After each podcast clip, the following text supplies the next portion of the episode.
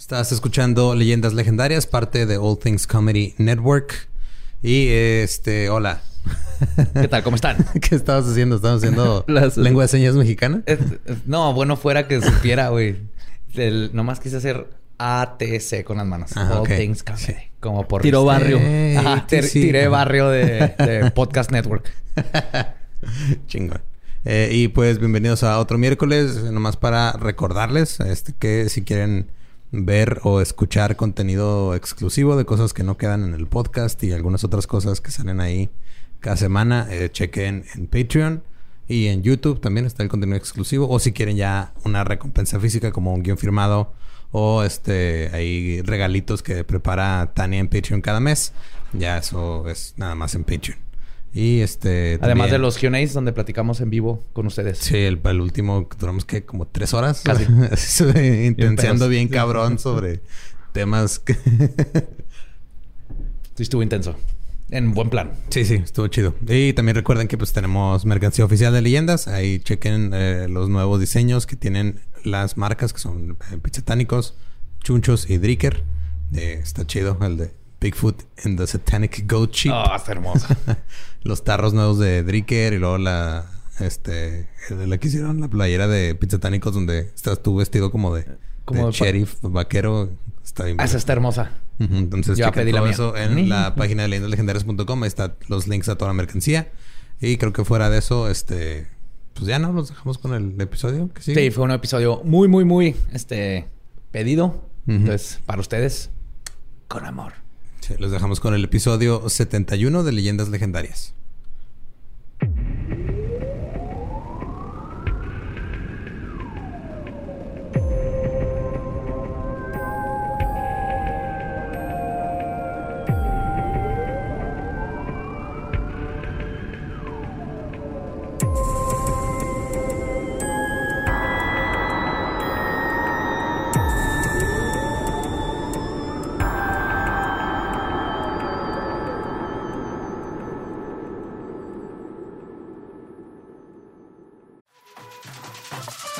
We got a bunch of fries, of course, because when you're Mickey D's, you got to get fries. Delicious.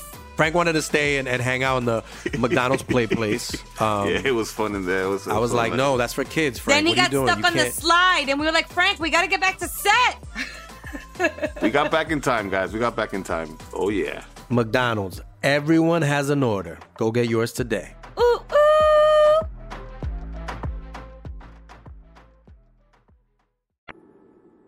Bienvenidos a Leyendas Legendarias, el podcast en donde cada semana yo, José Antonio Badía, le contaré a Eduardo Espinosa y a Mario Capistrán casos de crimen real, fenómenos paranormales o eventos históricos tan peculiares, notorios y fantásticos que se ganaron el título de Leyendas Legendarias. Bienvenidos a otro miércoles macabroso de algo macabroso que contaremos hoy. Como siempre me acompaña Eduardo Espinosa. ¿Cómo estamos, Lolo? Está chido combatiendo el mal de puerco con un mezcal. Es la mejor, la mejor y única manera de combatir el mal de puerco. Tómense un digestivo. Es que me, comí una torta que tenía como cinco animales diferentes. una exótica. la, exótica se Sí. Está bien buena. Sí, más porque cuando no conoces el quinto animal, eso es lo que lo hace. Así. Trae salchicha, chorizo, winnie, bistec y chaguanco. No sé qué es el chaguanco, pero usted póngaselo, señor. Gracias, caballero. Póngaselo bien doradito, por favor. Sí, bien doradito. Cuando, cuando dudes de que te están sirviendo nada más pielo bien doradito, vas a ver tan madre. Y Borre, ¿cómo andamos acá, de este lado? Ya se me antojó la torta que estás describiendo junto con Lolo. La torta de chaguaco. Ah, cabrón. O sea, se enojó la torta y yo. Y Lolo. no, no es cierto. La torta que se comió Lolo. ah. Pues bueno, ahí les va el tema de hoy. Durante la presidencia del general Porfirio Díaz, se realizaron diversas obras de infraestructura en el país.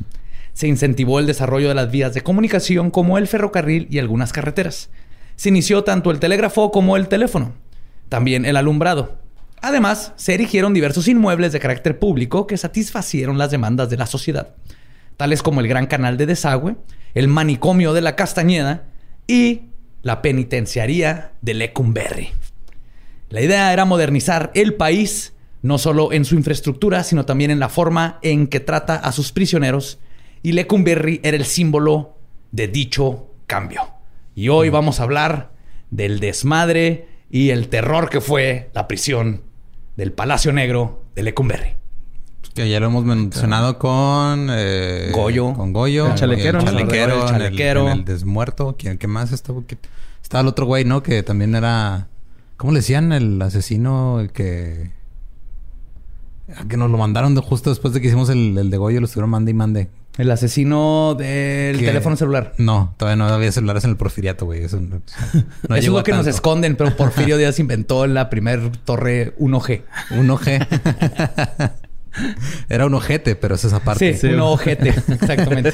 había un otro que ah, no me acuerdo, güey, pero no me acuerdo de la foto que tenía cara de loco el güey y que había, no me acuerdo si les, los había como les quitaba el cuero cabelludo o algo así.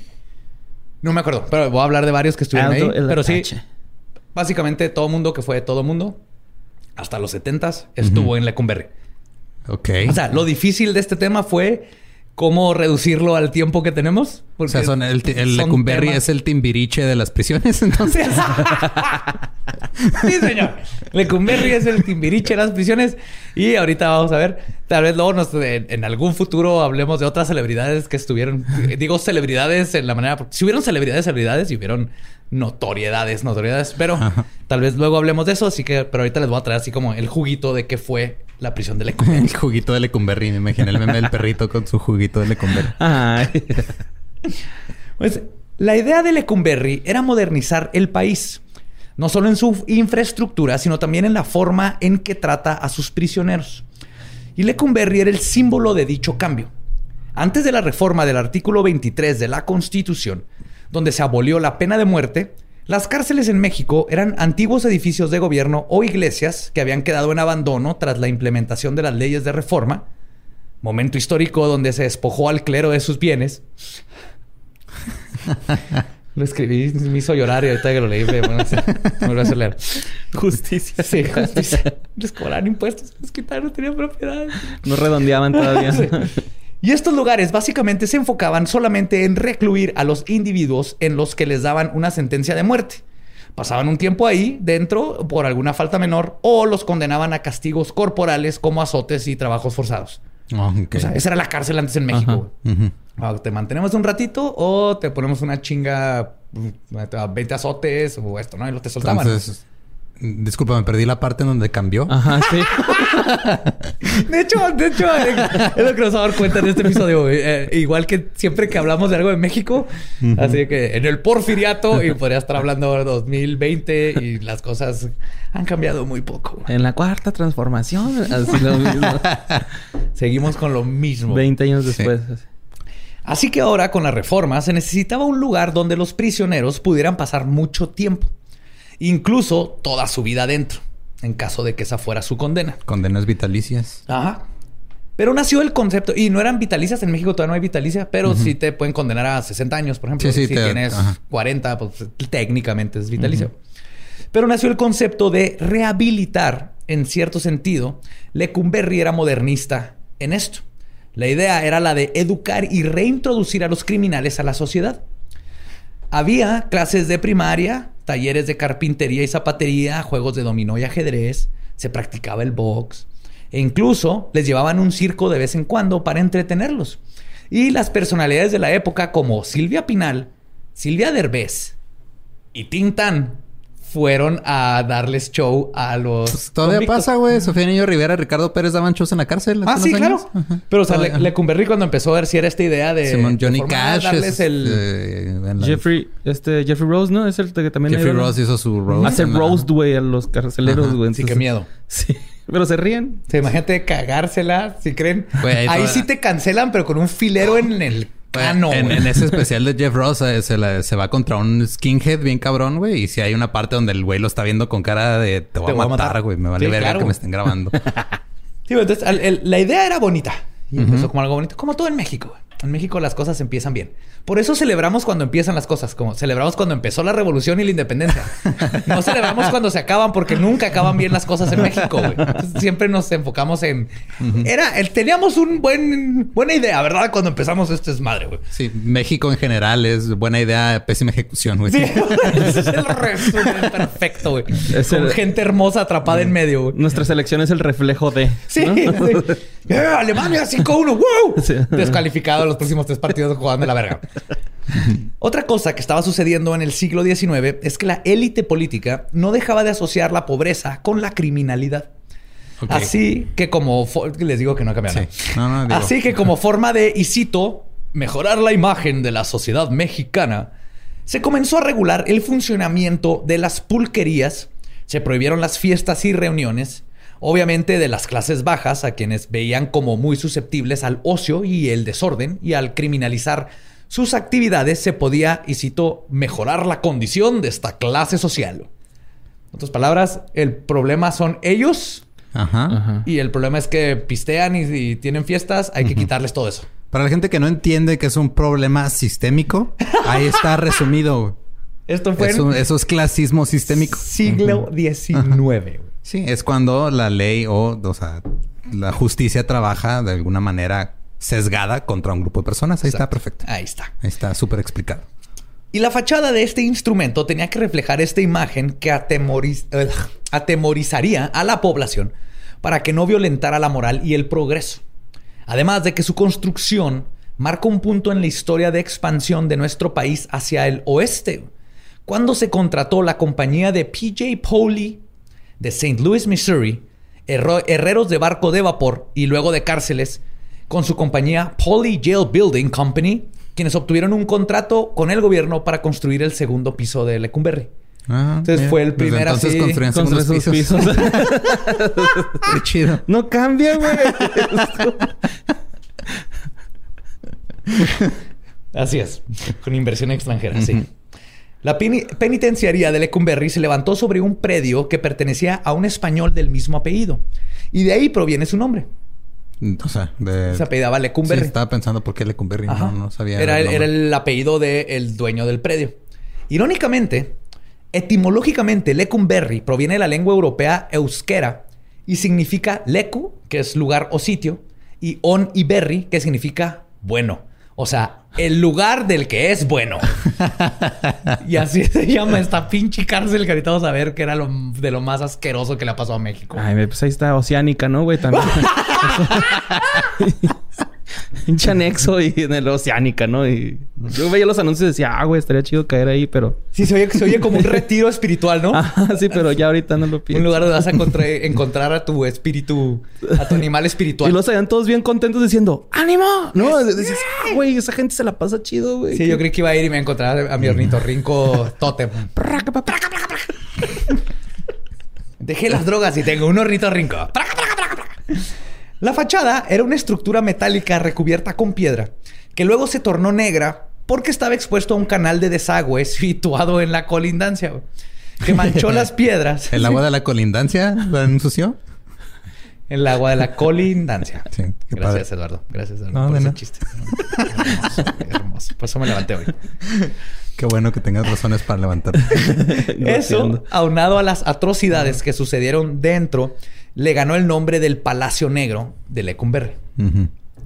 La imponente fachada se construyó bajo las normas del Código Penal de 1871 y el encargado de construirlo fue el arquitecto Torres Toija, que era director de obras públicas del Porfiriato, esto en conjunto del ingeniero militar Miguel Quintana, que era el director de obra, con un costo de 2.396.914.84 pesos. Que ya ahorita... Que el dinero ahorita son siete aeropuertos este, en la Ciudad de México. o ocho, yo creo. Ajá. Tiene forma de un rectángulo de 222 metros en sus lados norte y sur y de 248 metros en el lado este y oeste. Abarca una superficie de 5 hectáreas. En vena a seguir con el modernismo, se adoptó el sistema penitenciario que estaba en boga en Europa y los Estados Unidos, conocido como los panópticos. ¿Han los panópticos? Me suena la palabra, pero... Creo Pues, que no tiene nada que Yo ver lo aprendí con... el panóptico cuando estudié arte, Ajá. por eso, porque es, tienes con filosofía y todo esto. El panóptico. No tiene nada que ver con... todo. Ajá, ok. Ajá. No, pero- Yo me fui Pan. con Nortec, güey. Así, Nortec. Panóptico Orquestra. la- Sí, no, yo, yo me fui con estos este, negocios Sí, híbridos clásicos de México. a- tenían a norte, a este, una banda norteña ahí en medio de la cárcel todo el tiempo Sí, tocando 24-7. Estaría chingón. No, es que ya ves que luego de repente en México, como somos bien emprendedores, mezclamos negocios así de mercería y taller mecánico. Dije un panóptico, pues panadería y oftalmología al mismo tiempo. pero... No, güey, no, pues, no, no, no está bien mi. ¡Comas el pan! Lentes de Revíseme concha, la ¿no? vista. Lente concha, güey. Es que todos hacen con A, concha. E, F. Es que primero, güey. Que es bueno. Para, o sea, para poder comerte el pan, cómete- cómelo- cómetelo, tienes que verlo primero, güey. O sea, no se puede. Sí. ¡Ve el pan! ¡Ah! Velo, velo, velo, velo. ¡Ah! ¡E! ¡F! No alcanzo a ver la otra. ¿Cuál es el 3? ¿Línea 3? ¡Ah! los que no entienden, los que no habían visto ese video van a decir, ¿qué chingados está pasando? güey?" Ah. No, pues, el- los panópticos fueron ideados por el inglés y filósofo utilitarista Jeremy Bentham, que consistía, y todo esto es una idea filosófica, Ok. luego lo hicieron arquitecto, consiste en una estructura que permitiría a su guardián, guarecido en una torre central, observar a todos los prisioneros recluidos en celdas individuales alrededor de la torre, sin que estos pudieran saber si son observados. En otras palabras, es una cámara de vigilancia. Ajá. Cuando no habían cámara de- donde no puedes ver dónde está la cámara, entonces no sabes si te está apuntando a ti o no. Ok. Sí, entonces imagínate que pones una cámara en el techo y pones a todos los demás alrededor, pues nadie sabe cuándo lo están observando. Y cito, el efecto más importante del panóptico es inducir en un detenido un estado consciente y permanente de visibilidad que garantizaría el funcionamiento automático del poder, sin que ese poder se esté ejerciendo de manera efectiva en cada momento, puesto que el prisionero no puede saber cuándo se le vigila y cuándo no. Entonces, esta fue una idea filosófica de estaría bien culero que existiera un lugar ¿Por qué no donde... mejor les daban mota y que se pusieran paranoicos solos y ya? O que nomás se relajaran ahí y no hicieran. Quieren rehabilitarnos, denle su motita, que hagan un jardincito. Se Sí. me gustó. No, pero acá era, el, era ese sistema. Entonces, ok. Hay una, hay una torre central. Ahí hay un vato que los prisioneros no pueden ver al guardia. Entonces no saben a dónde está volteando el guardia en cualquier momento. guardia dormido todo el día. Sí, podría estar dormido, pero igual que esas cámaras que tienen el domo negro. Ajá. Sí. Entonces no sabes si está apuntando o no. Como en Guardianes de la Galaxia, ¿no? Que la prisión está así en medio del... Esa, la de Guardianes de la Galaxia es un panóptico. Ajá. Ajá. Bueno, fuera que ahí sí se ve el guardia, pero sí. Alrededor de la torre central de vigilancia en Lecumberri, que medía 35 metros de altura, estaban siete crujías en forma de estrella. Cada crujía, que eran como pasillos donde estaban todas las, las celdas, tenía 860 celdas individuales capaces de aislar y mantener incomunicados a los reos uno del otro. De tre- 860 cada una. No, eran eh, 860 celdas. Ajá, celdas. Ajá. En- en- pero en cada, cada crujía tenía 800 celdas. ¿O No, en bien? total. Ah, en total. En Dije, total. verga. Y aquí el plan era, ahorita vamos a hablar de eso, pero el plan era de que tú tuvieras tu celda tú solo. Ajá. Porque ahorita vamos a hablar del sistema, era de que tú solo y tienes que tener tus momentos de, este, encontrarte a ti mismo, Sí, y sí. capacitar en lo que hiciste. Vayan a su cuarto a ver- a ver qué que no te- hiciste. sí, que no te comuniques con los demás. Digo, a- al principio estaba bonita la idea. Entonces lo que querían era aislar y mantener incomunicados a los reos. Las celdas medían 360 por 2 y 2.2 metros. No en- mames, están más, está más grande ese pedo que el depa que acabo de ver anunciado, que era el cuarto de servicio en Polanco a 5 mil mes. Definitivamente está más grande esta madre, güey. Y creo que está en mejores condiciones. Tenía su propio baño, esta cosa. Sí. Y estoy seguro, no vi, si vi esa, estoy seguro que ese excusado está dentro de la regadera, güey.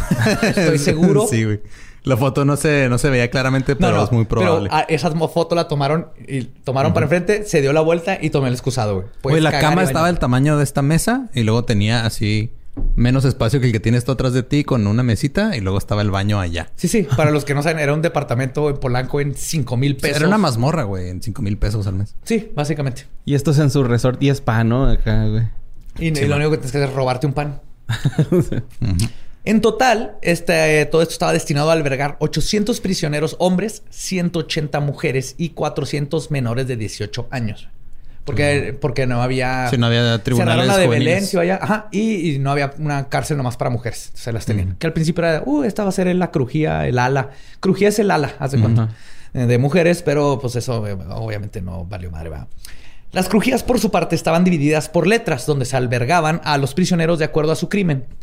Por ejemplo, A era para reincidentes, B era para delitos sexuales, D, homicidios y lesiones, E, robo, H eran los de nuevo ingreso y delitos patrimoniales, y J era para el crimen de ser homosexual. Porque lo que hablamos de otra vez, era un crimen.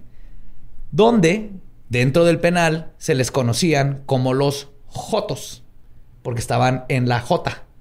Y de ahí proviene el término despectivo que comenzó como un término para nombrar una injusticia. güey. La palabra Joto viene de Lecumberri porque los ponían en el ala J. Oh. A los que están arrestados nomás por ser homosexuales. Ya, güey. Ajá. La etimología es bien padre, borre. Sí, güey. Está en verga. El origen del lenguaje. Sí, me encanta eso. Aparte del aspecto arquitectónico, Lecumberri también era revolucionario.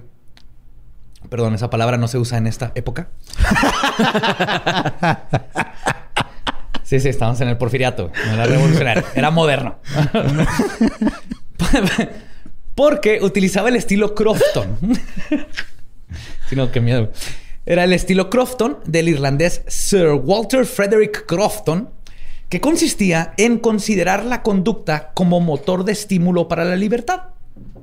En otras palabras, si te portas bien, te tratamos bien y sales antes. Ok. Entonces fue Crofton. Sir ah, Walter Frederick Crofton. Ireland. Ay, Eso no sé hacer el, el acento. está bien. Tú Nomás tú nomás quieres Kant. Crofton. Es lo único que sé. Kant. ¿No? Que dicen Sí, mucho es más Kant. inglés. Eso suena muy... Kant. ah, eso suena más australiano que... Sí, irlandés que se llama Kant. Kant. Ah, Kant.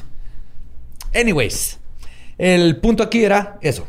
Es lo que ahorita conocemos como el, eh, la buena conducta y salir y todo eso. Es de Crofton. Este sistema se divide en cuatro partes. Superación, rendimiento laboral y buena conducta. Y luego libertad preparatoria. Ajá. Eso es cuando te ponían como en el halfway house. La, la cuarta etapa. O sea, que te ponen como... Sí, nomás no sales de ahí, pero ya estabas Ajá. como casi libre. De hecho, él básicamente... Que fuera lo que hacía Goyo, ¿no? Que salía al cine y a pasear y todo. ¿No era ese pedo? Sí, no, pero lo de Goyo era porque él Era tenía lana y era Ajá. corrupción. Sí, Ah, no. Goyo ya, ya no, le- no le tocó nada de esto. Tenían este, el- el- al- en la cárcel tenían trabajo externo y encierro nocturnos. Eran parte de las técnicas que usaban. O sea, en la noche todo el mundo se va a dormir en su celda personal para que pienses. Este, le tenían libertad condicional, vigilancia penitenciaria periódica y finalmente te daban la libertad total, que era un sistema de, de vales o boletas constituido con el título para obtener tus beneficios de libertad. O sea, te portas bien y eventualmente esta libertad preparatoria era de, ok, ya puedes andar aquí, puedes empezar a trabajar, te damos vales y puedes comprar cositas con los vales y aparte puedes salir antes porque estamos viendo que eres una buena persona y cambiaste. Es como cuando te ponen una estrellita en la frente en el kinder, ¿no? Acá. Ajá. Ajá. Y cito, el régimen penitenciario consta de tres periodos. En el primero solo se le dan a los reos los alimentos indispensables para su subsistencia y se les incomunica por tres meses. En el segundo trabajan los leos en, reos en talleres de herrería, carpintería, zapatería, etc.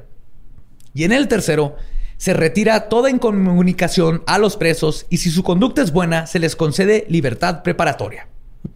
Es como un secati, güey, esa cara. sí, güey. Eh, yo estuve en el secati, Sí, güey. sí, yo sé, güey. por Eso me dio un chingo de risa, Ay, güey. Y así la va. pasaste mejor en, en la cárcel que en el Secati, ¿no? no, el, seca- el secati es como una cárcel, güey. Acá la raza es bien pasada de lanza, pero machín, güey. Acá pasan los profes y los morrillos así como si lo filerían con un desarmador, güey. acá. Ay, ¿la what? Sí, güey, son bien Pero si cargaditos. aprendiste electricidad, ¿ah? Sí, güey, sí, sí. Sí, sí, tú me ayudaste Soy técnico el electricista sí. habitacional. Fuck yes. Oh, yeah. Y así vas poco a poco ganando más libertades dentro del penal hasta que eventualmente sales libre. O, si tenías dinero, todo era diferente. Ah, claro. Porque nada cambia en este sistema que tenemos y la verdad es que Lecumberri era un microcosmos del sistema político y social que se tenía y tristemente que seguimos teniendo. Como es afuera, es adentro. Básicamente. Ok. Pero, siendo México, la propuesta penitenciaria de Lecumberri con su política reformatoria quedó como algo utópico, ya que la calidad de vida y proyectos para la reinserción social rápidamente fueron olvidados y todo se convirtió en un caos con abusos, torturas, un sistema judicial que básicamente metía a cualquiera que no tuviera dinero para defenderse al penal o que fuera homosexual y eventualmente para 1976 la cárcel que debía alojar 996 prisioneros tenía alrededor de 6000. 6000 personas en donde no cabían ni mil. O sea, la Ciudad de México otra vez. güey. O sea, los patrones ahí están, güey. Todos los patrones se siguen repitiendo. Sí. Sí, mo. En algunas instancias, las celdas individuales de 3 por 2 metros albergaban hasta 15 personas. La prisión se inauguró el 29 de septiembre de 1900. Después de 15 años de construcción, perdón, después de 15 años de construcción. Mal ahí mi- se inauguró después de 15 años de construcción. Sí. El 2 de octubre llegaron sus primeros cinco presos. Y cito: El zapatero Rafael Buendía, Buendía, de 33 años, mestizo, de tercera clase social. No mames. Esto es oficial. ajá. Las crónicas cuentan que se resistió al ingreso armando un escándalo. Estaba además el tenedor de libros puertorriqueño Antonio Andino, que estaba ahí por meterle un tiro a su jefe. No, no sé si se refieren a su papá o a su jefe de trabajo. No, supongo No, que no, era su de- jefe de trabajo. Sí, ¿verdad? Sí, de trabajo. El tercero fue el canastero indígena Manuel Zúñiga, que apuñaló a su hermano en una borrachera. Hace verga, güey. Sí. Y se sumaban al minúsculo grupo eh, el cochero. No sé qué significa. Lo, lo traté de googlear. No googleé Supongo- cochero. Supongo que hace coches. Robar coches, Sí, ¿no? asumo. No, o, No sé si No sé. robar. o roba partes de coches. O cocha automóviles. El cochero. Abusa sexualmente de automóviles. Mira. O se deja cochar el cochero. Vamos al cochero. No sé. Mm, pero es el cochero Pedro Sánchez. Que le encajó un puñal a su amante. O sea, no importa que es cochero. lo- Ajá. estaba ahí por, matar a alguien. Ajá. Y Zenobio Godoy, que mató a una de las ocho mujeres con las que tuvo más de 20 hijos. A la verga. O sea, tu- tuvo 20 hijos en total con 8 mujeres diferentes. Sí. Y se llama Zenobio, güey. No mames. Güey, güey, yo neta amo los novios del pasado. Yo quiero tener novios de antes, güey. ¿Novios de antes? Novios, nombres de antes. No, chida la proyección, güey. nombres de antes. Imagínate, güey, este Gonzalacio, güey. Gonzalacio. Badía o Bromuriano Badía, güey. Ay, ¿cómo El se señor Bromulario Badía hoy se comió una lata de atún solito. ¿Cómo se llama el del Callejón de la Felicidad, güey? Don Rotulio, güey. Algo así, ¿no? Rotulio. El de... Donde salió Salma Hayek, ¿no? Ah, Simón. No me acuerdo. Callejón de los Milagros se llama, ¿no? Callejón Ah, sí. Rotulio. Rotulio, Pero ¿eh? Zenobio está en chido, está como Zenobio Zenobita, está güey. bien chido. Sí, güey. Esos nombres están bien vergas, güey. Consolacio, a mí se me hace bien chido. Al entrar a la prisión... Agapito, ajá. perdón, perdón. Al entrar a la prisión de Lecumberri te preguntaban tu edad de nacimiento, edad, si eras soltero o casado, escolaridad. Tu edad de nacimiento siempre es cero, ¿no? Sí. Sí, güey. O sea... No, ¿Vas a dejar que, vas a dejar que me hable así? Es que no escuché, güey. Es que, ajá, o sea, te preguntaban tu año de nacimiento, tu edad.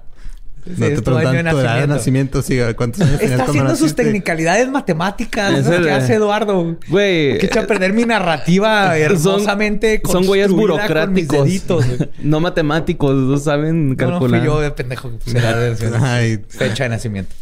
Sí, todos nacimos al cero. Mira, ahorita la gente todavía sigue procesando el hecho que dijiste que querías tener novios como de antes. Ah, sí. No, pues como te de preocupes. antes. De esos bien caballerosos. Sí, Ajá, que con bigotito, que tenían su propio caballo. Eso es un plus para mí. bueno, a mí llega un vato, eh, súbete a mi caballo. Sí, señor. Vámonos. ¿A dónde? No me importa, tienes caballo. Vámonos. Te preguntan si eras soltero o casado, escolaridad, nombre de padres, domicilio o trabajo y qué religión profesabas. güey. Ok. Sí, porque a final de cuentas, si alguien era de otra religión, en este caso obviamente no iba a haber así como que mucho musulmán o este satanista. Pastafariano. Pero, ajá, pastafariano, pero si, era, Pastafari. si eran hebreos, Ajá. si eran este nativos y tenían una religión nativa, les iba a ir de la chingada. Sí, mejor decir católico, ¿no? Sí, católico. Ajá. ¿Qué religión eres? Padre águila blanca que embarazó a mujer. De ese, yo. Ujú. Así. Ah, brazos al lado. Sangre. Como, como carne de Cristo. Te tomaban las huellas digitales, tomaban foto de frente y de perfil y te daban tu uniforme de rayitas como de caricatura. Ok. Sí, sí.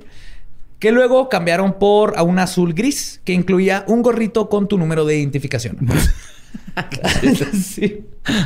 Pero eso sí que en México, y esto es algo impresionante porque cuando ves cosas en Estados Unidos, hay uniformes en la cárcel.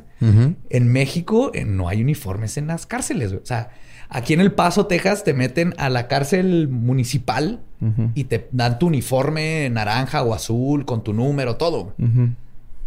No sé en qué cárcel en México donde, la- donde Sí. ya te dan uniforme. güey. Cafecito, ¿no? Les dan uno así como Sí, beige. Pero en la mayoría anda la gente normal, así con tu camisa, tus jeans. Ni siquiera te dan un outfit nuevo para.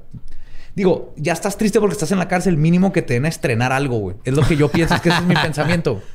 No creo que sea nuevo. La neta. Y recuerdan el bonito sistema Crofton diseñado en Irlanda para mejorar la vida de los internos, pensando que eran individuos que cometieron un error, pero esa no era una razón para arruinar toda su vida. Entonces el sistema se basaba en méritos para ayudarle a contemplar sus errores y ayudar a enseñarles cómo ayudar a su comunidad interna y luego ayudar y reintegrarse a la sociedad como alguien arrepentido y consciente de lo que hizo, que muchas veces la causa era simplemente porque eras víctima de circunstancias precarias en las que tu país no ofrece alternativas para poder tener lo más básico que un ser humano necesita para vivir. Sí me acuerdo de eso. Explícame ¿te cómo se fue a la mierda todo. Sí. Pues todo eso valió verga. Esa es exactamente la frase que tengo. es exactamente la frase que tenía después de eso. güey. Todo se manejaba por cuotas. Los talleres donde tenías que ir a aprender te costaban. O sea, querías ir a aprender zapatero, te cobraban. La comida te Los cobraban. cigarros. Las bebidas te cobraban. Sí, deja tu cigarro, eso que no deberían de estar ahí. Ahí ponle que te cobren, güey. Pero comida, bebida, incluso los baños, güey, tenían precio. Te querías ir a cagar y te iban a cobrar para poder ir a Eso cagar. sigue pasando en cualquier baño de la Ciudad de México. Sí. Sí. ¿Cómo Menos- eran chicuarotes? Deme dos Ah, cacas. Deme dos cacas. Eso. Miau, cagada. Miau, caca. No, deme dos cacas. Da el dinerillo. La celda que te tocaba tenía que ver con cuánto dinero tenías. Y los precios va- variaban de los mil a los tres mil pesos. ¿Los presos o los precios? Los precios. Ah. Ajá. Precios de la celda. Ah. O sea, si tenías... Los precios de los presos. Te cobraban, o sea, en qué celda quieres estar, en qué crujía, era cuánto dinero tenías. Como ejemplo de lo caro que son estos precios, o sea, mil, de mil a tres mil. Uno de los presos, Ladislao Ramírez Tapia. Ladislao, güey. Te digo, está bien vergas, güey. Tenemos que regresar esos nombres. Purgó una condena. Y, y lo curioso es que en todos los países es eso. O sea, te- si ves nombres antiguos gringos de Inglaterra, de Brasil, cosas son nombres así de ¿what? Como que le- de- eh, tenían más caché. ¿Sí? Tal vez. Ajá. Pero tal vez nos falta el contexto social en el... Broncolito Gutiérrez. Broncolito Gutiérrez. Ponle ese a tu bebé, güey. No. O sea, que Gutiérrez sea su segundo nombre. No. Gutiérrez López Montiel. No sé, si se- no sé si se apellida el papá. güey. Pues Ladislao por una condena de años, güey, por robarse unos lentes de sol de 7 pesos en 1953. güey. Se jugó su libertad por 7 pesos. No mames. Y ahí te cobraba mil pesos una celda normal, güey. X, donde no estaba tan culero. También existían celdas que costaban 15 mil pesos, conocidas como, y cito, de los macizos, que eran los que ya tenían, Tenían el varo. Los chidos. Sí.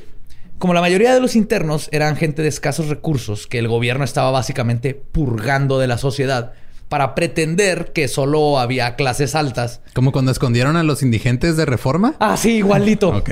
Mames. Sí, güey. Ninguno podía pagar estas cuotas y eran obligados a vivir en celdas con hasta 18 personas más. Y es donde nacieron los vampiros. Sí. Se amarraban el cinto, ¿no? Para dormirse en la Sí, reja acá. Sí, sí. No me refiero a las criaturas desmuertas, hermosas, inmortales que brillan en el sol como un caballero que sale en un strip club en la madrugada. Conocemos la brillantina y el peligro de. Ajá. Vampiros era como se les decía a los que aprendieron a dormir parados, se amarraban el cinto porque ya no había espacio. Ajá. Gente se dormía en los baños, entonces no podían ni dormir en los baños. Te tenían que dormir parados. güey. Qué loco. Yo nada más he despertado parado. ¿No más? Lo dices como si. Erección, Joe. Ah. Oye, también en la bestia, güey, se, se duermen así en el tren. Güey, ese pedo está también bien Se amarran a- del cinto al. Ajá. Para no caerse del tren, güey. Pero en la bestia es algo que gente se sacrifica y trata para hacer una vida normal. Aquí es una cárcel que supone que el gobierno tiene que mantener mínimo. Este. Tenerte una camita de piedra. ah, Sí, darte la. Estás bajo mi cuidado, aunque sea un castigo. Y tengo que dar lo, lo mínimo que es un lugar donde dormir, no mames. Pobrecitos. Sí, güey. Todos eran explotados y extorsionados por los jefes, comandantes y cabos. También las autoridades celadoras y defensores de oficio sacaban su tajada. Los primeros que les tocaba la lana eran aquellos que mandaban al interior de la crujía.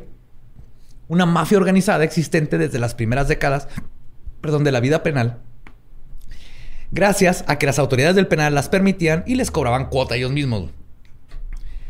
Entre ambos controlaban el día a día. Los segundos eran los, sus ayudantes. Cobraban y mataban por ellos. También habían comandos que hacían de lo suyo, como el autodenominado la suástica. Ese nombre, no sé por qué tiene Ajá. connotaciones con- negativas. sí. El asesino serial y luego ovacionado por el Senado de la República, Don Goyo Cárdenas. ¿Te Ay, acuerdas de-. El Goyungis, Goyojin, Goyungi ya Bungis. 64 episodios que hablamos de... Sí, de Goyongos. Él, pues Gojingi, que estuvo ahí, Gojubi Bubi, cuenta que eran, y cito, seis muchachos en la crujía D te ofrecían protección a los nuevos. Les cobraban 100 pesitos semanalmente. Si se negaban, los golpeaban hasta obligarlos a pagar. Puta madre. Entonces, era el clásico de la mafia de págame para que te proteja. Ajá. ¿De qué? De mí. ¿No? O sea, Ajá. Sí, ajá. Sí, Espérate. págame para que no te quemen tu negocio. ¿Qué me mi negocio? Yo, güey, si no me pagas. Sí. Clásico de, De la protección. mafia, de la Policía Federal, del el salvamiento católico, de... Güey, Sí, sí. ese es el. yes. Otro bonito negocio dentro de Lecumberri era la bien conocida, y cito, Escuela del Crimen. Así se llamaba. Güey, yo Ah, quiero huevo. un sitcom de eso. Sí, güey. sí. Ah, donde los internos impartían un masterclass por dinero sobre cómo secuestrar, extorsionar, robar, etcétera. Sí, ahí vas con alguien, le pagas una lana y te daba un masterclass de pues, lo que quisieras aprender de crimen. Güey, Como sería- en la movie de, de Blow, ¿no? ¿Te acuerdas? Ah, sí, Sí, ándale. Que el, el güey les dice, a ver, si ponen atención, güey, les enseño cómo trafiqué droga, ¿no? Acá y les, les empieza a enseñar, güey. cómo- Así era exactamente, güey. Yo sabes que yo sabes qué haría así, o sea, una, una clase de, de robo, así te, te cobro la clase y luego no me presento. Esta, lección master. uno. Ajá, Esa le- fue su lección esa fue número su uno. lección uno. Estúpidos. Tú sí, debe- Lección no, 1, eh, fraude. ¿Quieren el siguiente curso? Páguenme 200 Pues, don ovacionado por el Senado de la República y asesino en serie, Goyojinis, Gabungis, Bungis, Changi, Bagu, Gingis Cárdenas, también cuenta que era común que presos... Güey, ¿te dio un aneurisma en la mañana? ¿o qué? No, es que habla el Goyungis. Es el señor Goyungis que todo el mundo lo trató bien. Te pegaste en la cabeza. Estuviste mucho tiempo en el calor. ¿Todo bien? Sí, es, es el, el único asesino en serie en, en el mundo que un senado de la república ha ovacionado y lo aplaudieron. Hay que respetar al Goyungi Bungi. ¿Que no también al caníbal japonés le hicieron lo mismo? No lo ovacionó, lo recibió ¿No? con aplausos. Ah, ok. No. Bueno, él decía que era común que presos que tenían condenas altas se, debe- se divertían jodiendo a los nuevos, aventándoles cigarros de marihuana dentro de sus celdas. Y luego le hablaban a los custodios para que les aturraran otros 10 años encima, güey. no mames. Sí, güey. O sea, así que, no, señora, yo estoy aquí. Me dieron tres meses porque me robé un Ese mota, tenía hambre. Le aventaron un cigarro de mota y lo, ¡eh, ese güey tiene mota! Órale, de 10 meses eh, más, este, 10 años. Sí, güey. Yo me lo comía en chinga, güey. Preste acá. O, o era así sorder acá. Sí, sorder, lo aventaban Ah. y luego le hablaban al guardia y el guardia lo encontraba. Y obviamente el guardia sabía que era mamada, pero ya es más compa del de acá. eh. Pues estaba bien culero, güey. Era gente muy culera haciendo cosas muy culeras. Y esto crea un ambiente... Creo que eso, eso resume leyendas legendarias en, en su totalidad. Gente culera haciendo cosas culeras. Sí, básicamente. Es lo que hemos estado explicando en, en la mayoría de los casos. Y justamente dentro de estos reos que tenían condenas largas, muchos al grado de que ya no saldrían con vida, podrían ser encontrados, contratados, perdón, para matar a alguien por una módica cantidad, obviamente. Y eran conocidos como los pagadores, quienes no tenían nada que perder si les agregaban otra decena de años a su condena, y sus víctimas eran conocidos como los suicidados. Porque después de ser asesinados los colgaban para aparentar un suicidio. Hijo, Como Jeffrey. Jeffrey Suicidio. Ajá, sí, güey, sí, güey, exactamente. Sí, así de, así de. Ajá. Y que Maxwell no se suicidó. Hashtag Maxwell no se suicidó. De una vez lo vamos a decir. Sí, de una vez Que, es- antes de que que. era la ajá. cómplice de Epstein. Justo que se estaba tardaron. escuchando la noticia de todo ese pedo y ya. Ya la arrestaron, entonces. No, pero ya, la arreglaron. O sea, ya la, ya la agarraron porque. Ya. Ah, ok. Sí, sí, ya está arrestada, la Ah, agarraron. perfecto. Sí, porque justo estaban de- especulando de esta tipa tiene con- contactos en todo el mundo, un chingo En de lana. Es muy Por probable eso que. se- por eso arrestaron a Epstein y a esta chava, ¿no? Sí, Epstein no se mató. Era un pedazo de la chingada con una red de prostitución de menores. Y esta mujer es la que le ayudó a formar todo ese imperio. Y la Y había arrestar. gente con mucho poder a su alrededor Ajá. involucrada. Entonces, Entonces, por eso ella no se mató, aunque todavía siga viva, pero nada más acuérdense de esa frase. Sí. Entonces le decían los suicidados porque los ahorcaban. Y para estos tiempos, cuatro o cinco personas a la semana se suicidaban, entre comillas. No O sea, en chingo. Los celadores parecían meseros mafiosos.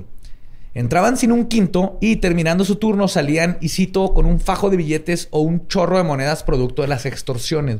Como los chotas ahorita que van y te paran por lo que sea para bajarte Ajá. una lana.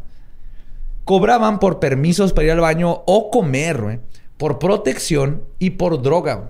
Incluso estos culeros te cobraban por poder ver a tu visita familiar de los domingos. no seas mamón.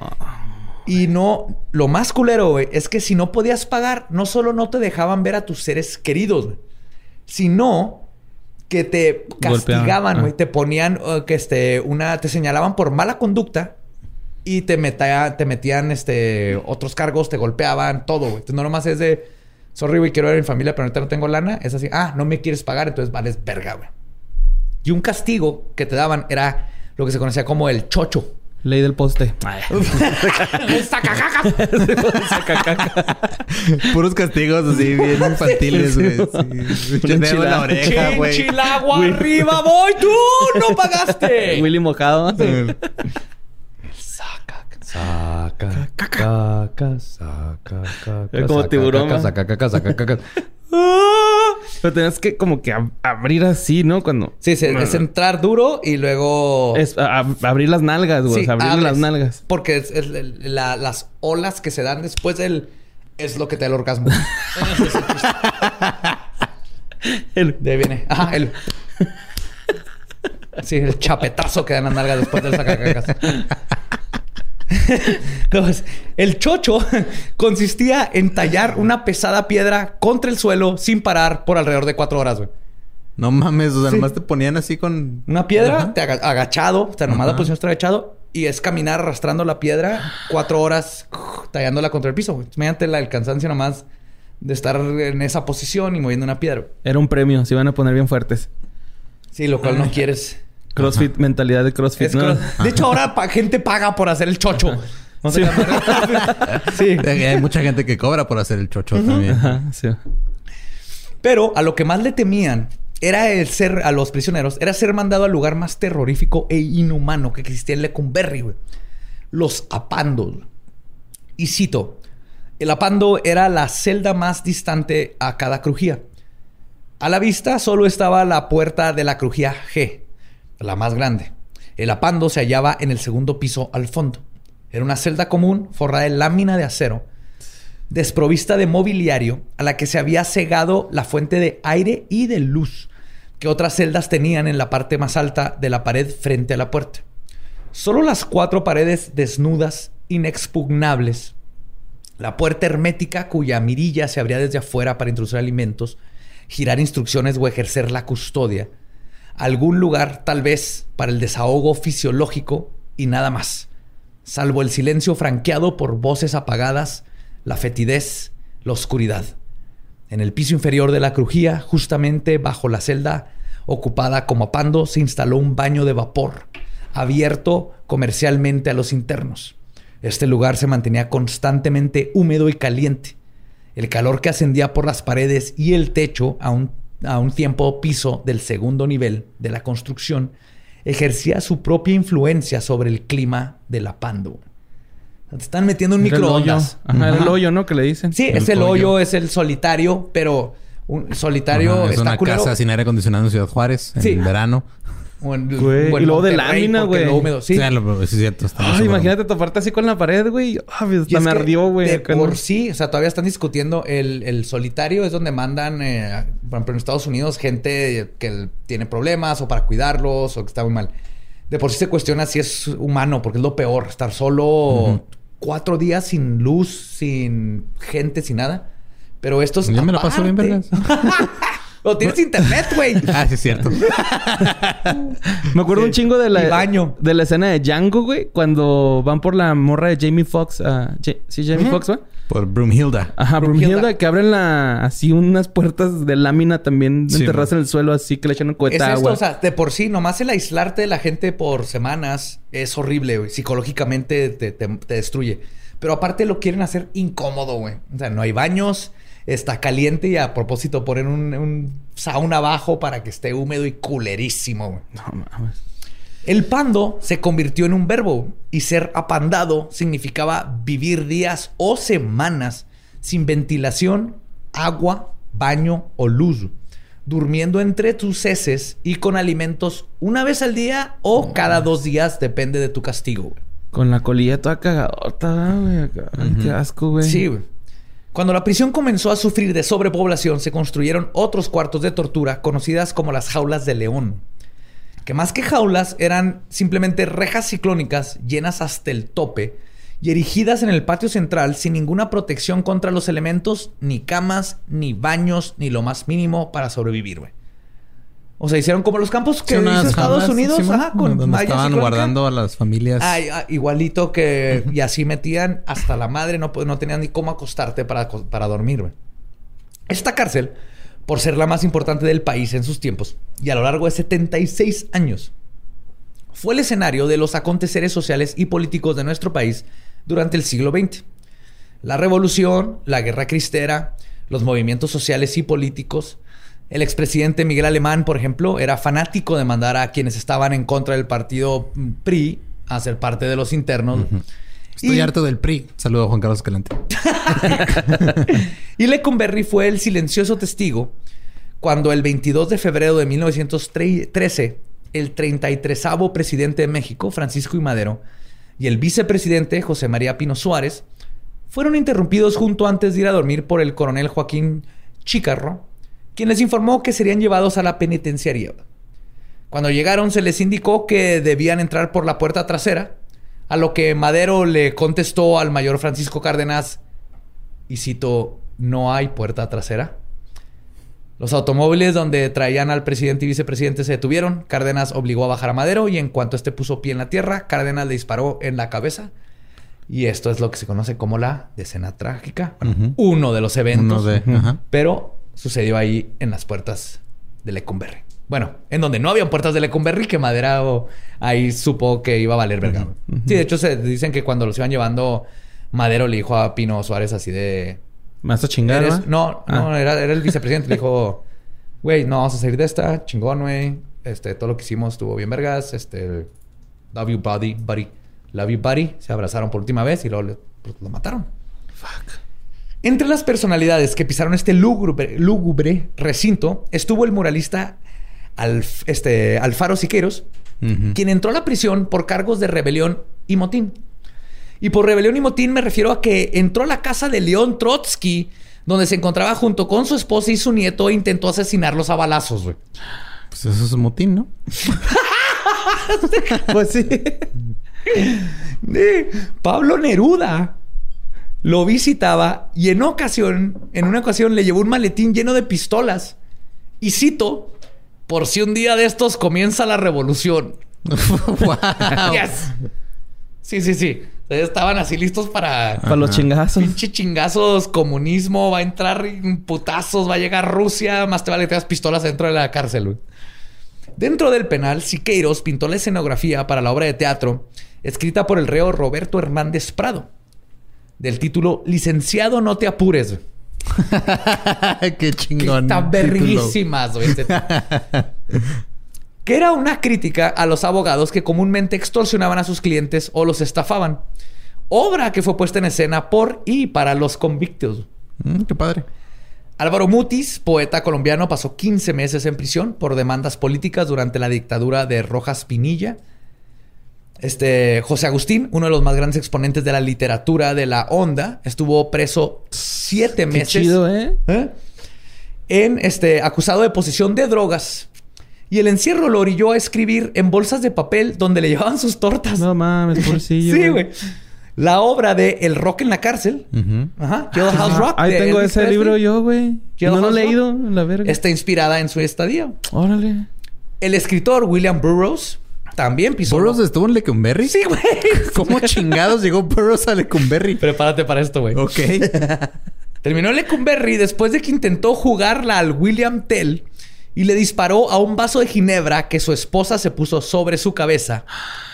Y obviamente falló y mató a su esposa. Sí, sí. O esa es la historia que nos cuenta Sí, Burroughs, güey. No, sí, yo, yo he leído esa historia también, pero yo lo leí con una manzana, güey. No, ¿Qué? William Tell es William con Tell lo manzana. hizo con la ah, manzana. sí, sí, sí. Sí, Burroughs se fue con un vaso de ginebra. El punto es de que el... Pero también fue- mató a su esposa, ¿no? Este güey, con la manzana, güey. Tell, no, Tell sí, sí estuvo chingón. Burroughs no, porque todo el mundo estaba pedo. Pero ni siquiera sabemos si fue verdad o no. Lo que es verdad es que mató a su esposa. Sí, ma. Sí. Lo otro que es un hecho es que él dijo que estaban jugando a William Tell, pero no hay forma de saber si. Pero sí le dio un balazo en la cabeza. Solo duró 14 días en prisión. Qué huevo. ¿Qué pedo? ¿Por qué creen? ¿Por qué creen? Dinero. Tin, tin. Yes, yes, yes. En la masacre del 68, 160 estudiantes fueron llevados a Lecumberri, donde fueron torturados y llevados de crujía, perdón, llevados de crujía en crujía para que fueran abusados sexualmente. Ah, no mames. Sí, como tortura, nomás por ser estudiante haber estado ahí. Entre ellos, este, entre estos prisioneros por el 68 estuvo el escritor José Revueltas, quien pasó dos años y medio solo por ser parte del movimiento estudiantil.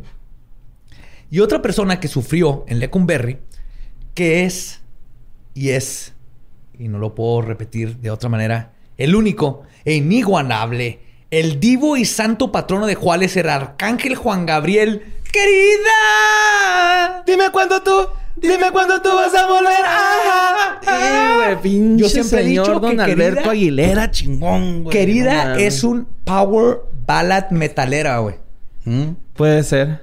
Vas a volver. Tiene todo. Si alguien quiere hacer ese cover, por favor, mándenmelo. Ya existe. Pues Juanga, nuestro Juanga, estuvo ahí, güey.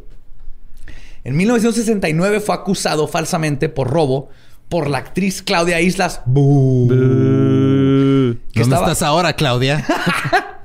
que estaba casada con un militar o alguien de la procura- procuraduría. En ese tiempo nos dicen su el, quién era De el seguro esposo. lo único que le robó fue el show, güey. y Se emputó. ¡Maldita! es que, ¿cómo Es evitarlo? Juanga, Es güey. Juanga, güey. No mames. Y era un Juanga chiquito, güey. Chivijuanga, güey. Cuando apenas- Chibi Juanga. Era Chivijuanga, baby. Baby buddy. Baby singer. ¿Era cuando todavía de- no se le veía lo que no se preguntaba? No creo que se le vea. Y todavía más. Pero se acaba de ir de Juárez, güey. Andaba de fuera de Juaritos, en la ciudad grande. Y este idiota, Claudia Islas, güey.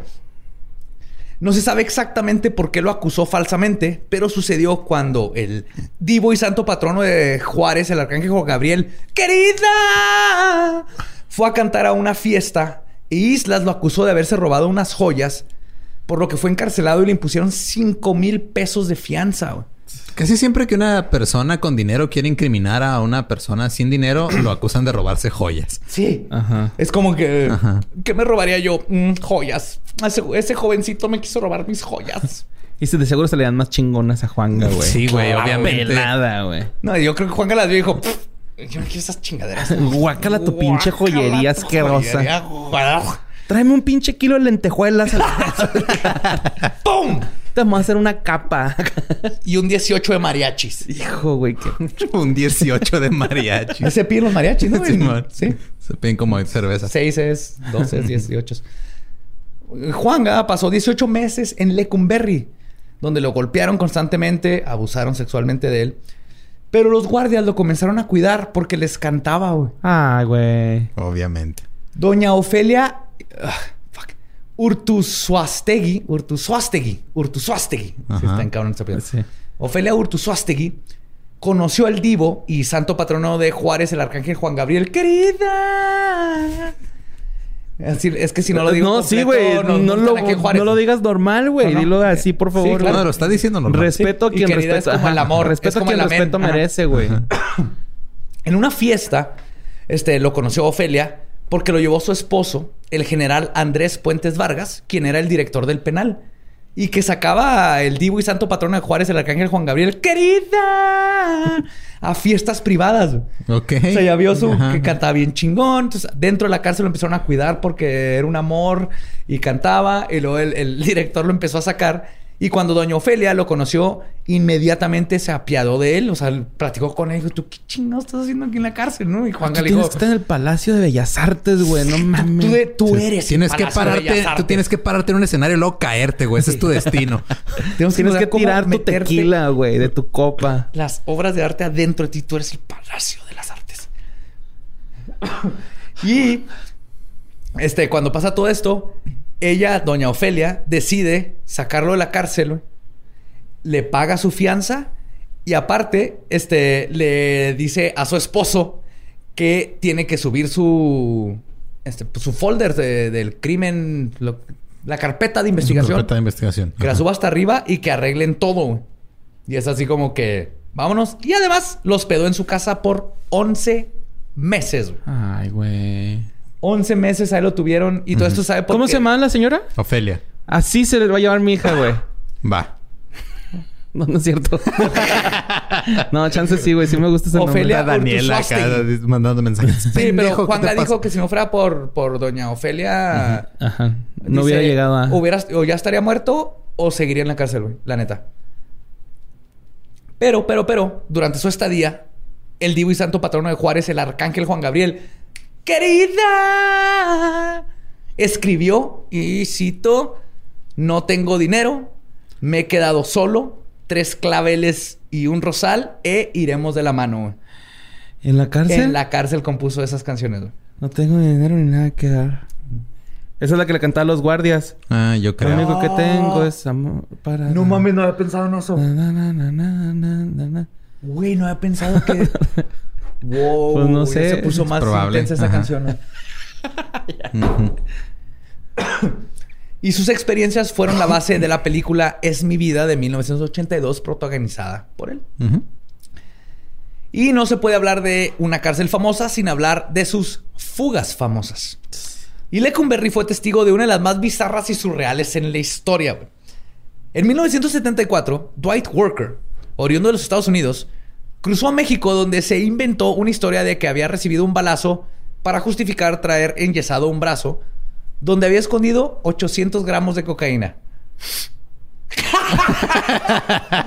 Se me aflojó el moco, güey. El Se moco sabe, el, el moco sabe. A mí se me apretó la mandíbula. Su plan no funcionó y fue arrestado por las autoridades mexicanas y mandado a Lecumberri. Estamos hablando ya de los 70, ¿eh? ok. Donde eh, en estos años registraba 200 muertos al año, güey. Es un Es chingo. un güey. que se te muere en una cárcel, güey. 200 muertos al año Sí. por estar en una cárcel. Ajá. ese, ¿Cuántos sí. 200 entre 12, Lolo? 200 entre 12. Mira, ya. Pregúntame cuando no tenga mezcal en frente de mí, güey. Pero. Son menos de 3.6%. Entonces, cuadrado. Como que tres personas y media se iban 10 muriendo. güey. personas al mes. Ay, güey. más de 10 Más de personas 10 al mes. Más de personas al 10, mes. Como güey. 16 ¿Cómo personas. justificas eso, holy ¿Cuánto? fuck? ¿Sí? ¿Sí? Sí, 16, ¿verdad? Ay, güey. A la verga. pues Worker narra que llegando fue golpeado por los comandos que trabajaban para los guardias de la crujía. ¿Se acuerdan los que empezaron en el porfiriato, güey? Esto ya son los 70, güey. Y ellos tenían una bandana blanca amarrada en el brazo para identificarlos. Y su función era dar latigazos y todo tipo de castigo a los presos. Y aquí ya no tenías pinche uniforme y habían látigos en la cárcel, güey. Lo, eh, lo habían puesto en la crujía O.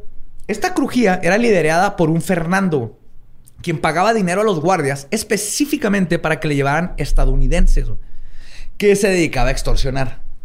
Ok, o sea, nomás por... Era... Quiero Porque dólares. Quiero dólares. Entonces, si meten a un estadounidense por lo que sea la cárcel, mándalo a la crujía. O yo lo extorsiono y obviamente de ahí te paso una lana, güey. es, es que, ah, güey, da coraje el- porque está involucrado el criminal, eh, el guardia, que obviamente el guardia le paga a su mero, Sí, al, al de arriba. Obviamente. Que le llega al director de la prisión. Y así es como funciona, por ejemplo, el- pues, los policías, que lo hemos hablado, ¿no?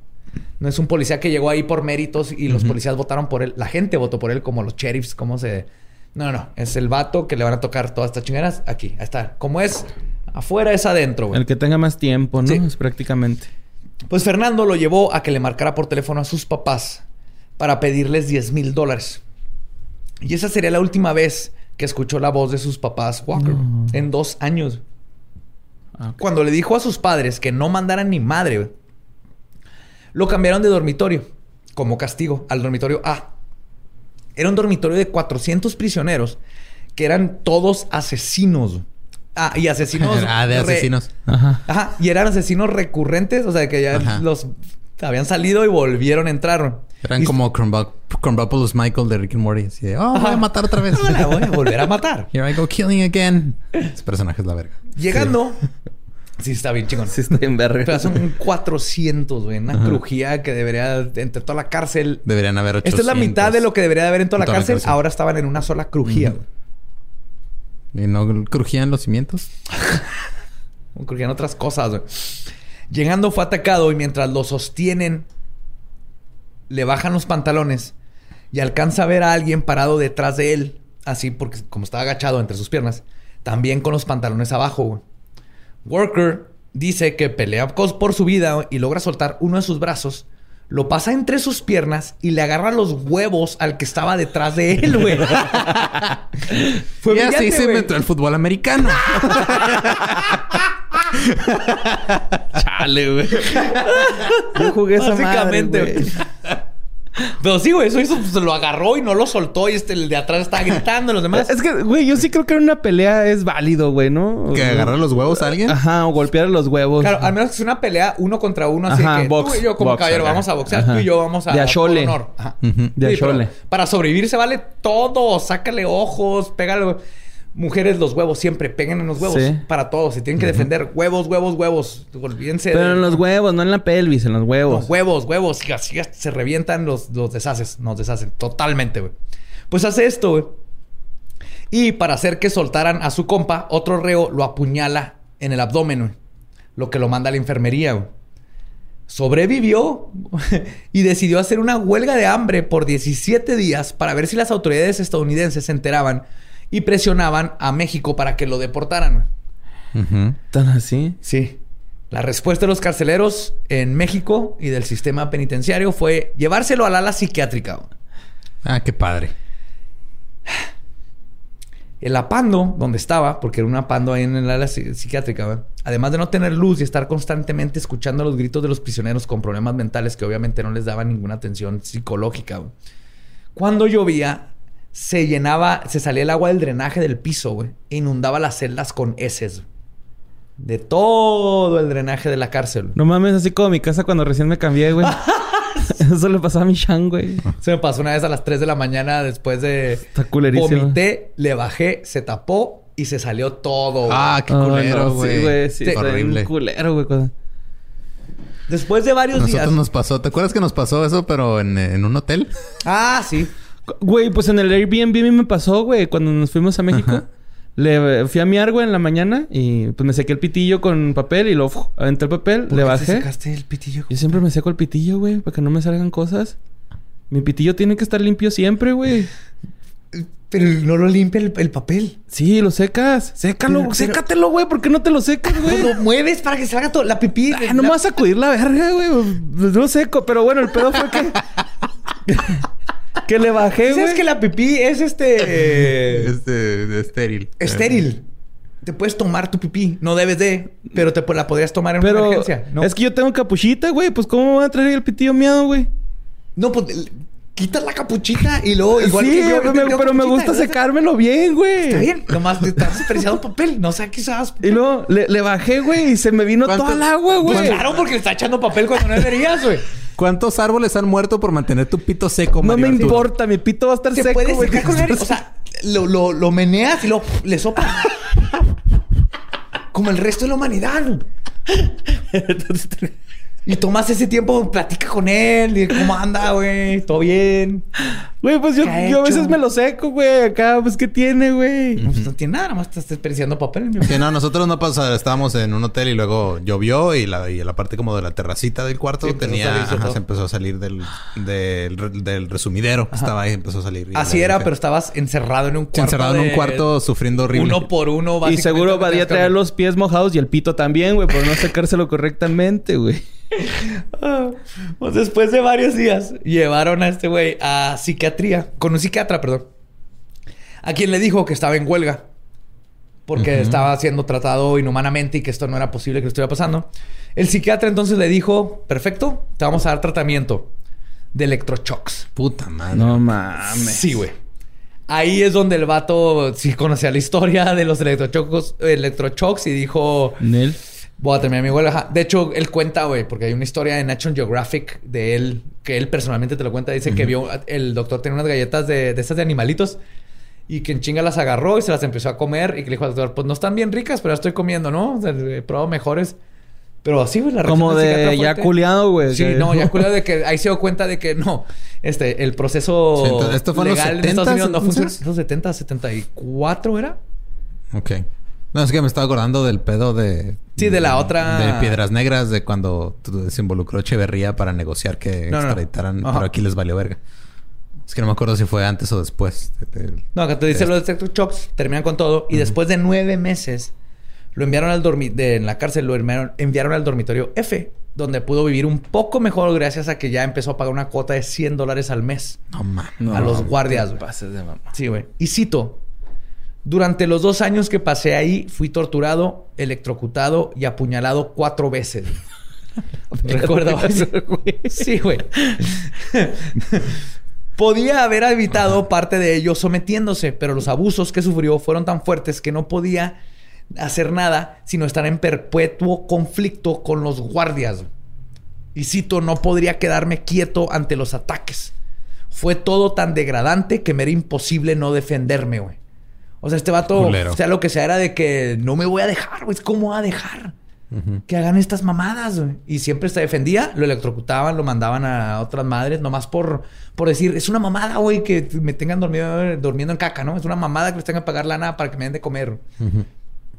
Worker luego conoció a Barbara White, también estadounidense, que iba a visitar a otro preso y los dos se, se enamoraron. Y al poco tiempo empiezan a planear su escape. El plan era tan pendejo y simple que o iba a funcionar o iba a terminar seguramente muertos los dos. Esos son los mejores planes siempre, Son- güey. sí, siempre, güey. Siempre. es el tipo de planes que hacemos nosotros. Checa esto. Bárbara comenzó a llevarle prenda por prenda un disfraz completo de mujer. Ah, verga, ya sé cuál Peluca, es, güey. tacones, falda, lipstick, media, todo. Y el plan era rasurarse y salir caminando de la prisión más espeluznante de Norteamérica junto con las otras mujeres que iban a visitar a los reos. güey. No mames. Y cito, esto dice Walker, güey. En México no es ilegal escapar de prisión a menos que le causes daño a otra persona. Pero era una locura porque si los guardias me hubieran capturado, me hubieran, ¿cómo decirlo? Tratado como una mujer antes de matarme. Ese era su miedo más cabrón. O sea, que Sí. si lo trampan, no, no iba a salir. Lo iban vivo, a violar Sí. y la madre. No, y le iban a matar y le iban a hacer de todo nomás por lo Electroshock en los huevos, ahora sí. Exactamente. Ay, güey, no. Y lo logró. El maldito hijo de perra lo logró, güey. Qué bueno. Sí. El 17 de diciembre de 1975 salió caminando de la cárcel, güey.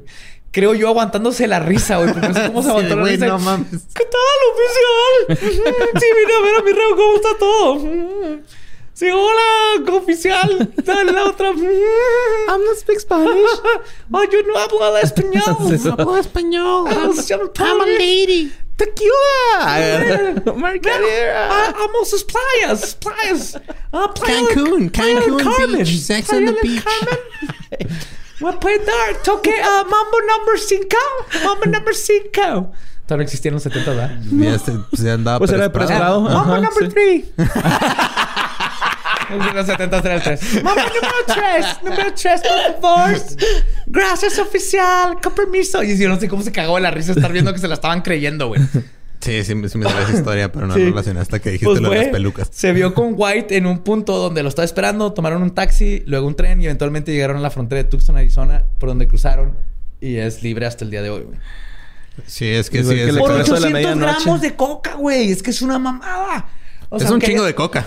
¿Eh? es un chingo de coca. Sí, pero... ¿Tres gramos? 800, gramos, es casi un kilo, güey. Sí, casi eso es un kilo, güey. Sí, sí, pero que haya pasado por esto, Ajá. o sea, es de sí, mételo a la cárcel. Ay, Pero, güey. Sí, o sea, sí se merece la cárcel, pero el trato que le están dando en esa cárcel en Claro. específico es inhumano, independientemente de que el crimen sea Sí. válido. Sí, o sea, te, sea, te te- tocan ajá. cinco años, chido. Pero pues son cinco años donde tienes que tener más una cárcel que se supone que se hizo para rehabilitar a la gente.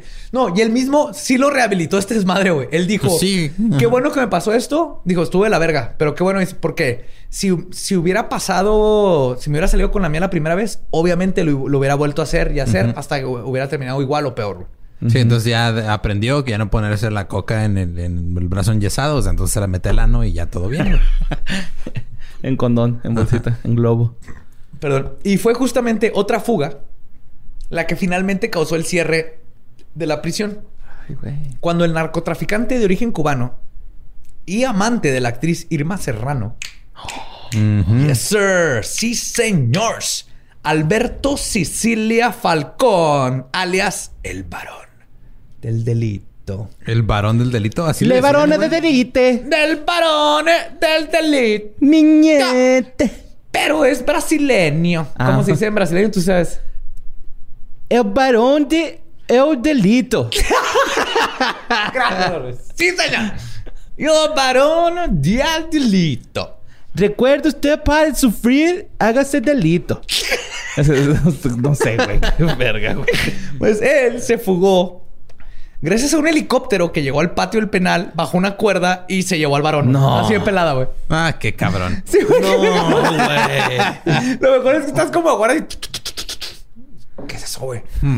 Yo creo que están en los Hot Pockets, ¿no? Esos güeyes. Y el güey así caminando en el centro. Sí, en el centro nomás. Hola, y le baja una cuerda, güey. ¿Qué es esto? ¿Es una víbora del cielo? Voy a agarrar esta víbora del cielo. Oh, no, me llevó el helicóptero. Güey, eso, es- escapó, eso es villano de James Bond, güey. Sí, güey. Se llama el varón del crimen, güey. Claro que es villano de James Bond, güey. Hasta luego, prisioneros. Gusto en tenerlos de mis amistades. Yo me voy en helicóptero. Arriba la selección de Brasil. Pues, Es que estuvo, güey, fue un escape bonito. Es el Ronaldinho de los escapes de prisión. Magia. Magia, güey. Oye, aquí en Juárez hubo uno, ¿no? De un güey que inauguró un estadio y llegó en helicóptero o algo así. Y también así, él bajó. Ah, no me acuerdo. Mío. Bueno. Bueno, no se escapó en la cárcel. Pues No. acá, el varón fue capturado de nuevo unas semanas después de haber escapado, de que se escapó y regresó al penal, güey. A unas semanas de haber regresado, el 26 de abril de 1976, Se metió en un carro de ropa sucia. más cabrón, güey. Se fugó de nuevo, ahora con Luis, Luis Antonio Zuccoli, Alfredo Hernández Rubí y José Egossi Bejies. Ahora, por un túnel de 40 metros de largo y 80 centímetros de diámetro. Esto fue pre-chapo cabrón, güey. Pre-chapo o sea, más o menos de cabrón. este... Sí, o sea, ahí ajá. sí apenas sí, cabían como, cuchara, los de, como güey. los de Alcatraz. Ajá. Esto fue bien Alcatraz, güey. Eu cuchara tuneliño. Fuga. Fuguiña. Fuguiña. que cavaron desde el corredor de la cárcel hasta una casa localizada en San Antonio, Tomatlán. Estaba ahí, pues, a pinches este, 40 metros de la cárcel. Esta fue la gota que derramó el vaso y el presidente Luis Echeverría instruyó al subsecretario de Gobernación, Sergio García Ramírez, para que finalmente cerra- cerrara Lecumberri de una vez por todas y la derrumbaran. O sea, lo que sería este Echeverría estaba hasta la verga. Le Sí. sabía que era un desmadre, güey. Sí. Que tenía sus propias Es que también estaba- digo, ajá, traía otros pedos aparte, pero no sé si tenga que ver con ese pedo de... Porque Echeverría fue el que tuvo el pedo por la extraditación. Bueno, por... eh, en un episodio del Dolop que es de la fuga de Piedras Negras, eh, en, en la frontera de Piedras Negras, unos güeyes vinieron de Dallas y eh, se sacaron a un preso gringo. Y este negoció Echeverría con el gobierno estadounidense de que estaban tratando mal a los prisioneros en México, a los estadounidenses, porque los mexicanos valen verga. Pero, pero no sé si haya tenido que ver así que se hayan acumulado varias cosas y ¿Quién dicho, sabe? ¿sabes no, qué? y aparte Y era un dolor de cabeza, güey, porque él sabía, eh, eran estas, esto va en contra de todos los derechos humanos, era un desmadre, pero son de esas cosas tan, tan asquerosamente ya este, incrustadas en el, en la política mexicana, que es un pedo sac- eh, quitar ese tumor. ¿Como la misoginia? Como la Sí, misoginia, como la policía, como, Como la el- política ajá. en sí, güey. O sea, ve, ve cómo estamos en los, con senadores y diputados, con, con cosas donde el putero de lana que se les tiene que dar y no hacen nada. Es un cáncer es que es difícil Sí. extirparlo. Oye, güey, no estoy justificando el trato que le den aquí en México, pero he visto una serie en Netflix que se llama Las peores prisiones del mundo, algo así. Eh, y haz de cuenta que el güey va a una en India y en India. O sea, si un güey se. Haz de cuenta que, por ejemplo, si ahorita aquí en México un güey le da COVID, güey, lo aíslan de, de todo el penal y luego a los güeyes que están portando culero van y lo meten con él, güey. Y, y- ajá, sí, güey. O sea, hay gente así muy, muy enferma así de neumonía o cosas así bien. ¿En la India hacen eso? En- algo así, no me acuerdo bien dónde- en cuál prisión, güey. Pero los, a los prisioneros los meten así todos, güey, en una área donde están todos enfermos. No, y para que están enfermando, güey. en todo el mundo, güey. O sea, Sí, Sí, hay un ah, problema. ahorita hay un problema horrible con las prisiones privadas y como básicamente son fábricas de esclavos, güey. Sí. El punto no es que una es peor que la otra, es que todas están mal. Sí, están de la verga, Eso es algo bonito que tenemos que aprender. Puede, puede muchas cosas estar mal al mismo tiempo. Ujú. Sí. No se trata Ajá. de esta, pero podría estar más culero o No, no, no, no, no. antes estaba peor. No, no, no, es eso está culero, esto también. Podemos Eso apuntar también. a todo lo que está culero y no decir qué es lo que sí queremos, que esté no culero Ajá. y, y tratar de llegar a lo no culero. En fin. Por eso, ¡ánimo! ese es el punto. Ya encontré Sí, cuál era el ánimo. güey que te decía hace rato. Ese Era el pelón sobera, no es al burro. Así El era. pelón sobera. Y si suena Ya. al burro Sí, suena, cabrón.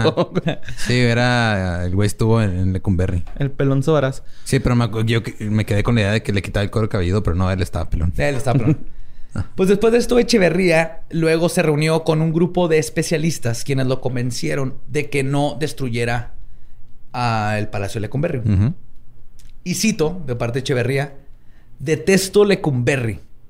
Pero si ustedes que saben dicen que hay, un que, hay que conservarlo, conservémoslo. El Palacio Negro de Lecumberri fue cerrado oficialmente el 26 de agosto de 1976 y fue remodelado y convertido en el Archivo General y Público de la Nación.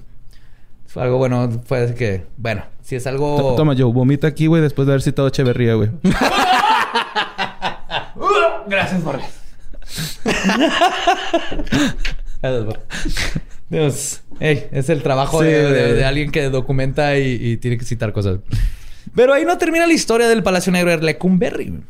El haber sido testigo de tanto dolor, injusticia y tortura lo convirtió en uno de los presuntos lugares más embrujados del país.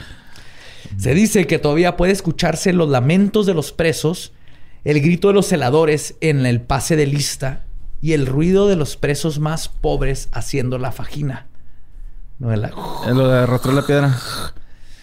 Según los vecinos, la cárcel está plagada de sonidos residuales, como el toque marcial de la banda de guerra de los presos, el uluola- ulular de las sirenas de las torres de vigilancia cuando se anunciaba la fuga de un preso, o el sonido del rugido de ametralladoras al ejecutar al prófugo. y de vez en cuando nomás escucha así de lejos. No tengo dinero. Sí, güey. No, sí, güey. ¿Por qué chingados no? ¡Querida! Sí, güey. Yo también me quedé con eso. Y un cuanto, canto de Juan Gabriel acá es espeluznante. Ah, qué bonito. Que sería imposible, ¿verdad? no se puede. No se puede, Gabriel pero... no- nunca hizo. También- cantó horrible, güey. También se dice que durante las remodelaciones se encontraron muchísimos restos humanos, que coincidiría con la cantidad de muertes que sucedieron allá adentro. Deja tú las que reportaron. Imagínate cuántas nomás no Eh, enterraban, güey, porque un chingo ni los ponían en el libro.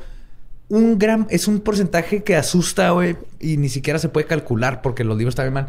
De gente que entraba y nomás se quedó ahí toda su vida hasta morirse, nomás porque su proceso judicial nunca, nunca llegó. Nunca llegó, güey. Oye, güey, de hecho me quedé tripeando ahorita que dijimos de que eran 16 por mes. O sea, era un día había un muerto, un día no. Un día un día ¡A la muerto, un día no. Prácticamente, güey. Sí. Era un día sí, un día no. Un y día un sí. chingo un- de gente que estaba ahí era así de que te agarraban por cualquier pendejada. Entrabas ahí y a veces ya no salías porque no tenías dinero para un abogado, güey. Entonces era ahí te quedas para siempre. Ujú. Pero ah, todavía pasa eso, ¿verdad? La reforma del sistema judicial me... Mira, se reformó el sistema judicial. No sé cómo esté ahorita. Sí, los uniformes ya están más azul, creo. Ya son Es lo que reformaron. kaki, Ya son kaki. Pero ya... Creo que ya se arregló todo, güey. Sí, ¿verdad? Sí, este... Hubo un par de tweets y se arregló todo ah, el bien. Los tweets. Twitter for the win. Sí. Twitter for the win. Pero una de las leyendas más famosas de la penitenciaría es el encuentro de un intendente de nombre Juan, quien tuvo un encuentro con una, separa- con una aparición de cuerpo completo en De la Virgen. Ah, no, ese otro Juan. 1975. Perdón. Sí. Mientras limpiaba el En el archivo... 75, perdón. Es que te, te interrumpí Sí. cuando estaba haciendo la... 75. O sea, justo después de que nos cerraron. Sí. Él estaba limpiando el ahora Archivo General de la Nación. Cuando terminó, se disponía a guardar sus utensilios de limpieza en una pequeña bodega al final de un largo pasillo. Cuando escuchó un suspiro y en una banca estaba un hombre vestido con el antiguo uniforme gris común en los años 40 de la prisión. Esto no lo notó al principio, obviamente. Juan le preguntó, ¿quién es usted? ¿Cómo entró aquí? A lo que el hombre le contestó, otra vez no vino, ¿verdad? Juan le preguntó a quién se refería y el hombre le dijo, Amelia, mi esposa. Juan se volteó por unos segundos para dejar su cubeta y cuando volteó de nuevo hacia la banca, el misterioso hombre melancólico había desaparecido. Pero no por mucho tiempo. Un patrón espectral comenzó a suceder.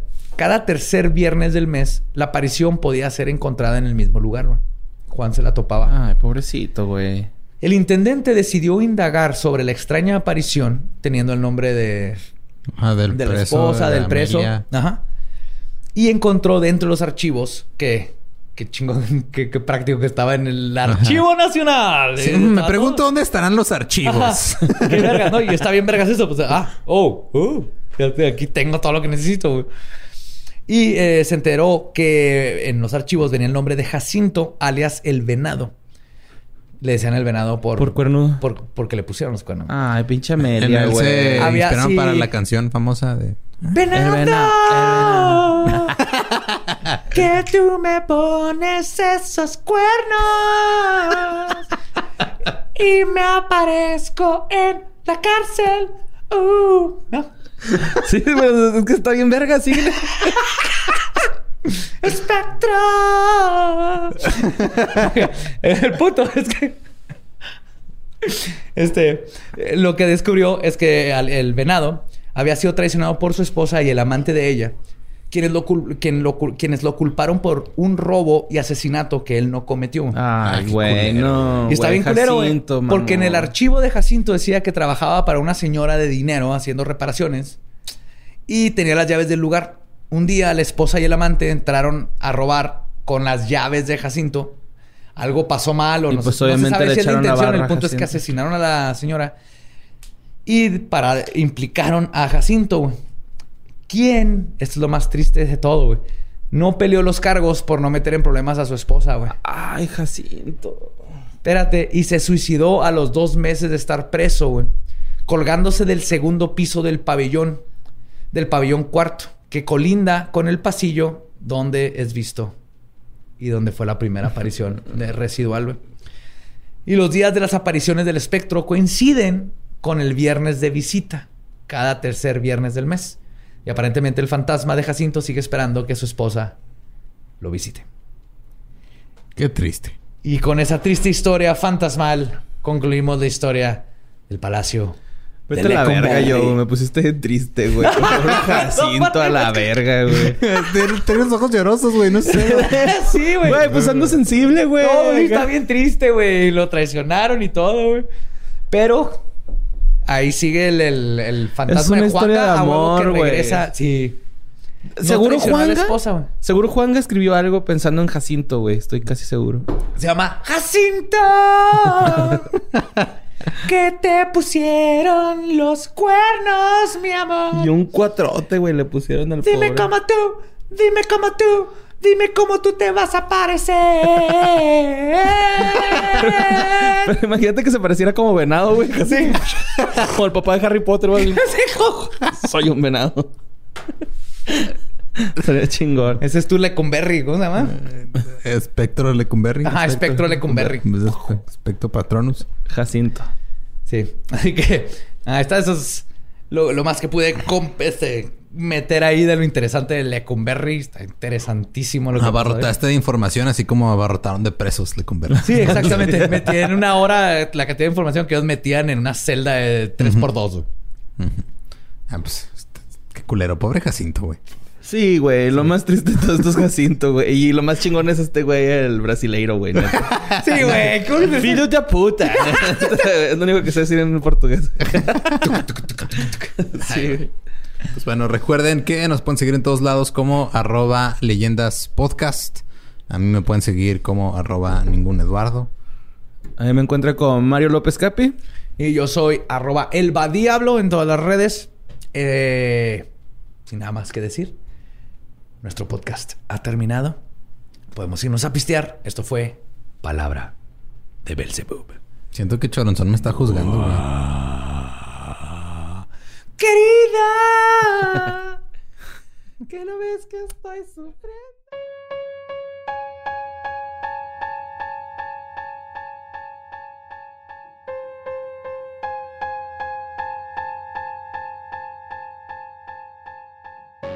Y ese fue el Palacio Negro de Lecumberri. Y obviamente faltan un chorro de historias porque adentro estuvieron un chorro de personalidades, como el sapo, que ya platicaremos eso en el extra. El sapo. El sapo. Sí, ya. Los, Sapo que, toro. los que están en Patreon y en YouTube sabrán perfectamente quién es el sapo. Eh, fuera de eso, muchísimas gracias. Espero les haya gustado. Estuvo chido este, ¿eh? Sí. Querida. Sí. Ay, güey. Ya le dije a mi señora que si le podemos poner Ofelia. Me dijo que no. Qué feo. Ni modo. Ni modo. El chiste es que lo intentaste. Ok. Creo que este... eh, la cosa que más nos han pedido que platiquemos es el pedo del app este de Randonáutica. Randomáutica.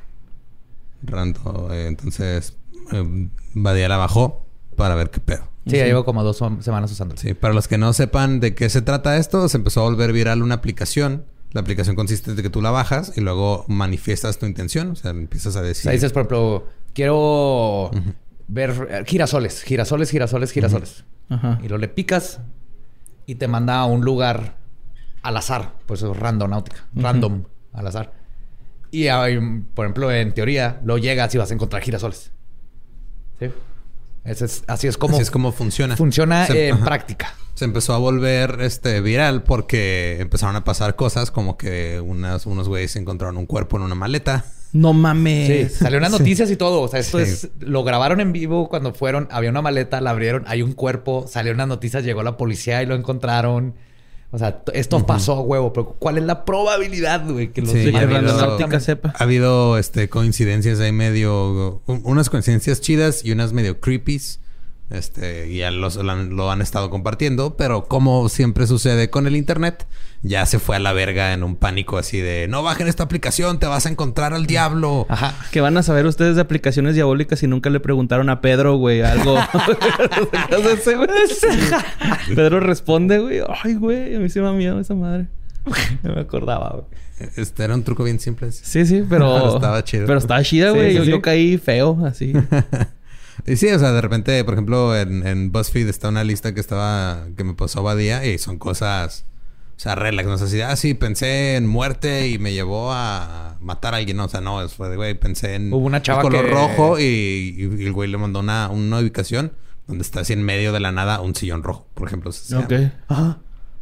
Eso está mamón, Sí, ¿eh? sí hubo una chava que llegó y había un tipo que le acaba de disparar a una, una chava o al revés y luego le disparó a su amigo y está ella grabando. Entonces a ella le pasó algo culero, pero porque no pensó en algo bonito. Ajá. Sí, y luego otros que dicen así, ah, yo pensé en este, en, en flores y me mandó y me, y me topé las, la flor de, favorita de mi hermana que falleció. Y, o sea, hay cosas como bien específicas. Ajá. Está la del güey que este, dijo que quería ver un perro se encontró un perro callejero y lo adoptó. Hermoso, güey. Así Ah. como un labrador mix negro. Ajá. Sí, está bien bonito. Otro de que dijo... ¿Son eh, sigilos entonces esas madres? Ahorita hablamos más o menos qué puede ser. Eh, uno que preguntó este de encontrarse con cualquier cosa que tuviera que ver con su amigo que se había quitado la vida dos años antes y vio un, un cuervo y el cuervo tiró una, una, este, se le cayó una pluma al cuervo y dice que su amiga había dicho que si ella, que su spirit animal era, era el cuervo. Entonces estás así de, ¿qué, qué pedo aquí, güey? Ay, cabrón. Hay unos que sí, como que están más rebuscado, como un güey que dijo, no, yo quería este eh, buscar, eh, como que me guiara en mi búsqueda de trabajo y me mandó una, a una laguna y vi una tortuga. Y dice, ok, pues Yo por ti, Barry. Sí, y él lo. Ajá, y, y él lo interpretó como, ah, ok, entonces hay que ir despacio y con calma. Ok, pues si te funciona chido, güey. Porque en realidad lo que, o sea, como, como te- se presenta la aplicación es, es para que vayas y como que tengas una experiencia que te este, amplíe un poquito la mente o que te despeje, pero basado en el intent, o sea, en la, En que intención. Y de hecho, sí, es un ejercicio mágico, literal.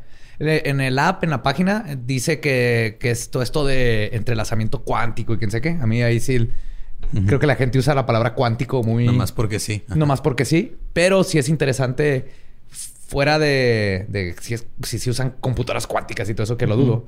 El, el chiste es eso. Te da una experiencia al azar que vas y puedes encontrar algo que te cambie. Es un ejercicio mágico de magia caos lo que está haciendo este app. Y luego pasan cosas interesantes. Eh, uno, güey, que puso este. Su intención la puso como un final y lo mandó a una, este, una tumba vacía. ¿What? Recién excavada. No mames. Es que hay muchos que están demasiado coincidencia, güey. Como, como es la magia, ¿no? Ajá.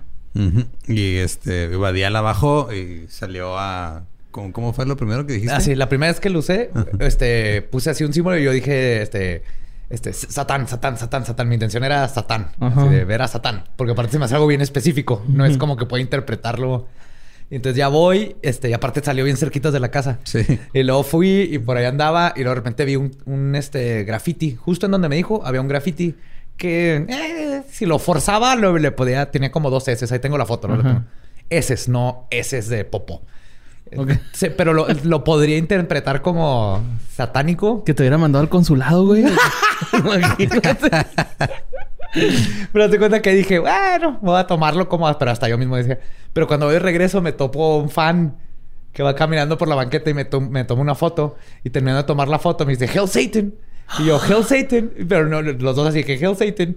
Y hasta que llegué a la casa dije, ¡ah, no mames! Con la probabilidad, güey, que iba buscando a Satán y me topo un fan. Y pasa te todo dice esto. Hell Satan. Sí, y luego después de ese duré como dos días que no funciona. Hay veces que nomás te dice que no se pudo encontrar una, Ajá. una variable cuántica y no te da resultados. Y fueron como dos días que no me salía, no me salía. Eh, el- ayer o antier lo volví a hacer, me salió un lugar. Siempre estoy haciendo el mismo de Satan para mantener la, la, la variable que no cambie. Porque si lo sigo encontrando es más probable de que algo está pasando, ¿no? La segunda vez no, no encontré nada. Sí me mandó un lugar, pero se- pues me bajé y no vi nada. Y la tercera, este, le puse otra vez. De hecho, lo acabo de hacer hace rato. Y el- me sale, me salió una dirección aquí, de hecho, cerca del set. Y lo curioso es que no se ve nada, pero hay un, hay un este graffiti que dice Toas. Ok. Ajá. Ujú. Es lo único que vi así, este... ah, Relacionado, sí, sí. así. No, pues dije, Toas, pues voy a ver. Y lo curioso es que lo googleo. Toas. Y Google me quiere cambiar todo a Toad. Le puse Toas, Demons, coma, demonio, coma, Satan y bla, bla. Me lo quiere cambiar todo a Toad. Menos ahí entre el, el search me sale Baal. Baal. Ajá. Y Baal y Baal, que es un demonio de la Goetia. Pero me meto al artículo y le pongo buscar Toas y no aparece dentro del artículo. No sé por qué Google me lo está poniendo como resultado dentro de mi search de Toas. Mira, yo, Ah. yo lo que, yo lo que siento es que este, esa madre nomás está usando toda la información recaudada de ti en internet. Y te la... Ajá, y así de, y de todos al mismo tiempo. Y le está usando, este, como, o sea, como que hicieron un compendio. Digo, eso es como yo pienso o como quiero creer que tal vez funciona. Pero, por ejemplo, ¿cómo ibas a ver de ese, de ese graffiti? Es que, por ejemplo, o sea, eh, específicamente. eh, Para empezar, ¿cómo sabe que estoy pensando en demonio? Porque le estás diciendo. No, lo pienso. Hice, hice como un sigilo y lo estaba pensando. No lo dije en voz alta. Ah, ok. Ajá. Y luego, ¿cómo sabía que iba a llegar un fan en- Ujú. en- a ese punto? O sea, entiendo lo que yo también lo que pensaba es, ah, tal vez tiene como que puntos donde la gente ha marcado en Google Maps. Sí, o sea, por Que hay ejemplo, cosas o- es que ni extrañas. siquiera tienes que marcarlo en Google Maps. O sea, si, si tienes... O sea, cuando tomas una foto, muchos celulares guardan la ubicación de la foto y esa ubicación Ajá. se queda guardada en tu location history. Tu location history no está privado a menos de que tú lo pongas privado. Todo ese tipo de cosas. Entonces, por ejemplo, si alguien toma una foto, ya como está la inteligencia artificial de las fotos Sí, en detecta Google, algo y detecta algo rojo y luego ya se va a, el- a la base de datos este Yo- mundial y luego ya dice, ah, mira, ¿quieres algo rojo aquí cerca? Pues resulta que un güey hace tres años vio este pedo rojo ahí y manda Puede ser una combinación de ambas cosas. Ajá. Porque eso sí, yo también pensé en algo parecido, pero por ejemplo lo del cuervo y la pluma, lo del el fan. Eso lo está de- muy específico, Lo ¿no? de este, este graffiti que nomás, por alguna razón Google me, me sacó ahí a Baal Ujú. Sin tener por qué. Este, los que se encontraron la maleta. O sea, la maleta estaba ahí ese día, no es como que había una foto de la maleta de antes. Entonces, sí hay muchas que están. ah, Yo vi uno de un video de un vato que lo usa. Y el escéptico, nomás, igual para probar. Y le sale un lugar, estaba pensando death, muerte, muerte, muerte.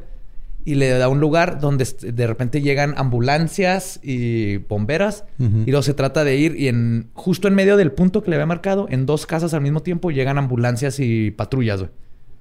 Entonces, ¿cómo calculas eso en computadora de que va a haber una emergencia y van a llegar patrullas, ambulancias y... Entonces, a mí, yo... ah, No sé, yo lo que... Por, por lo curioso y esas coincidencias, que hay varias, porque hay millones, ¿verdad? Estoy seguro que a la mayoría de la gente no le pasa. Ajá. Pero a mí me pasaron dos. Entonces, sí creo que tiene que ver, como tú dijiste, magia, caos, la intención. Nomás te está dando un, un momento abierto al, al azar. A mí me que no se escoge algo al azar dentro de lo que estás. No creo que sea cuántico. Y tu intención depende de lo pura y todo eso. Vas. Muchas veces tú lo puedes forzar como el vato este que vio la tortuga. Y dice, ah, que Sí, me como lo- que voy buscando, porque tú, tú mismo, tú ya llevas, primero llevas tu intención ya clara de quiero buscar algo relacionado con tal cosa, llegas al punto y empiezas activamente a buscar algo que logre conectar con tu intención. Ajá. Pero al mismo tiempo, esto es bueno de todas maneras, ¿sí me entiendes? Ajá. O sea, es estos ejercicios mágicos de los que platicamos en la magia caos, de tener un pensamiento mágico, de salirte de tu día a día, hacer cosas que no harías, encontrar un significado en cualquier cosa. Como este vato, el de la tortuga, qué chingón que tuvo esa introspección. Che, decir, ah, sí, la que- tortuga me está diciendo que no me desespere, que Sí. me vaya despacio con mi búsqueda de jale. Ajá, y que tomó. Y nada, que tenía que vender sopa de caguama, ¿no? es lo que le está diciendo el, no coman sopa de caguama ni Sí, sus no, no, no, variantes. no, no. Este, pero para él, por ejemplo, es una introspe- introspección que le cambió ese momento de la vida. Y para él es un momento significativo. Entonces, este, le quieras poner un nombre mágico, le quieras poner cuántico, le quieras hacer lo que sea, lo está sacando de este túnel de realidad por ese momento y mucha gente le está pasando eso. Y el significado que tú le des es el que tiene. O sea, mucha gente podrá decir, ay, güey, pues era un pinche cuervo y a él le... Fue un cuervo que era el de la amiga que te quitó la vida y para, para él o ella ese momento fue especial y tuvo un momento especial. Y si tú lo crees, eso es lo chido de lo que está haciendo este app. Entonces, fuera de explicarlo, este, si hace algo de a de veras o no, lo que sí está haciendo es eso, Ok. En mi opinión. Es un Pokémon Go de magia caos. Es un Pokémon Go, sí, güey. Ahí está. Gracias, Lalo. Y aprendimos que el- los demonios también son grafiteros, ¿no? O sea, andan tagueando ahí su nombre Lo que sigo sin satánico. entenderlo, lo busco, voy a buscar más, pero no sé por qué. O sea, digo que a huevo me quería corregir a Demon Toad de Sapo. Porque es Toas. Toad, Demon Toad. Y como el tercero, Baal, de la nada. Y yo, Baal. Y le piqué y lo puse en Wikipedia. Que el search no, no viene dentro de la página de Baal la palabra Taos. Pero por alguna razón Google me lo puso ahí en mi búsqueda. Sí, nomás aclarar que no necesariamente es siempre que la uses Ah, vas a llegar a encontrar algo creepy. Algo, no, güey. O sea, es, pueden ser cosas positivas o pueden ser nada más salir. Te mandó a caminar a un lugar que nunca has visto y te despejaste, güey. O sea, no es... Sí. No Sí, está sí, hecha... O sea, no, no es una conspiración. No es un güey que está matando gente, la está aventando ahí a un lugar para que vaya No y es la un portal al infierno, no, estás, No, no, estás tratando con demonios, nada de eso en lo absoluto. Hay que Porque buscar- van a empezar los hilos. No, ya empezaron, güey. Ya empezaron los hilos de... No, No la usen este Ah, app porque te vas a encontrar con... Satanás. Ajá, sí, ese ¿Tú qué no, le no. pondrías, Te Lolo? va a ¿Qué un buscarías? finger. Ahorita en este momento creo que buscaría un lonche. Sándwich. Tú puedes para cosas así. Sí, hay mucha gente que le pone, por ejemplo, yo vi muchos bien padres que ponían nomás este happiness. Y los llevaba a lugares. ¡Oh, la ¿Qué pedo con el poltergeist? Se cayó la A. Sí. ¿Qué pedo? De Antonio, güey. Y... Gracias, Randonáutica. Sí, pero hay, hay gente que le ha puesto happiness y los lleva a un lugar que nunca habían visto así hermoso, con flores, con, que no conocían. Es que su reacción de los dos al mismo tiempo. ¿ya? Es que Borri y yo sí estamos... invertimos las... ¿verdad? Yo, güey, Invertimos- lo- yo apenas les decía decir, hay que buscar vagabundo seco, a ver si sale acá un- Vagabundo un- seco. O sea, así como momificado, güey. Estaría chido llegar acá así a- al border, güey, y encontrar así uno así pescando, güey, acá seco, güey. Se Nadie lo quedó ahí como budista. Ajá, de esos sí. los budistas que se quedan disecados. Pues puedes buscar. Hay que buscar. Sí. Va a hacer que lo bajes y luego me nos cuentas. Ahí les estaremos. Y si, si ustedes tienen experiencias, mándenos porfa fotos y todo eso. Ahí en el grupo de fans legendarios volumen 2 nos encantaría ver sus fotos y todo lo demás. De lo que han visto. Obviamente use, eh, a- apliquen sentido común.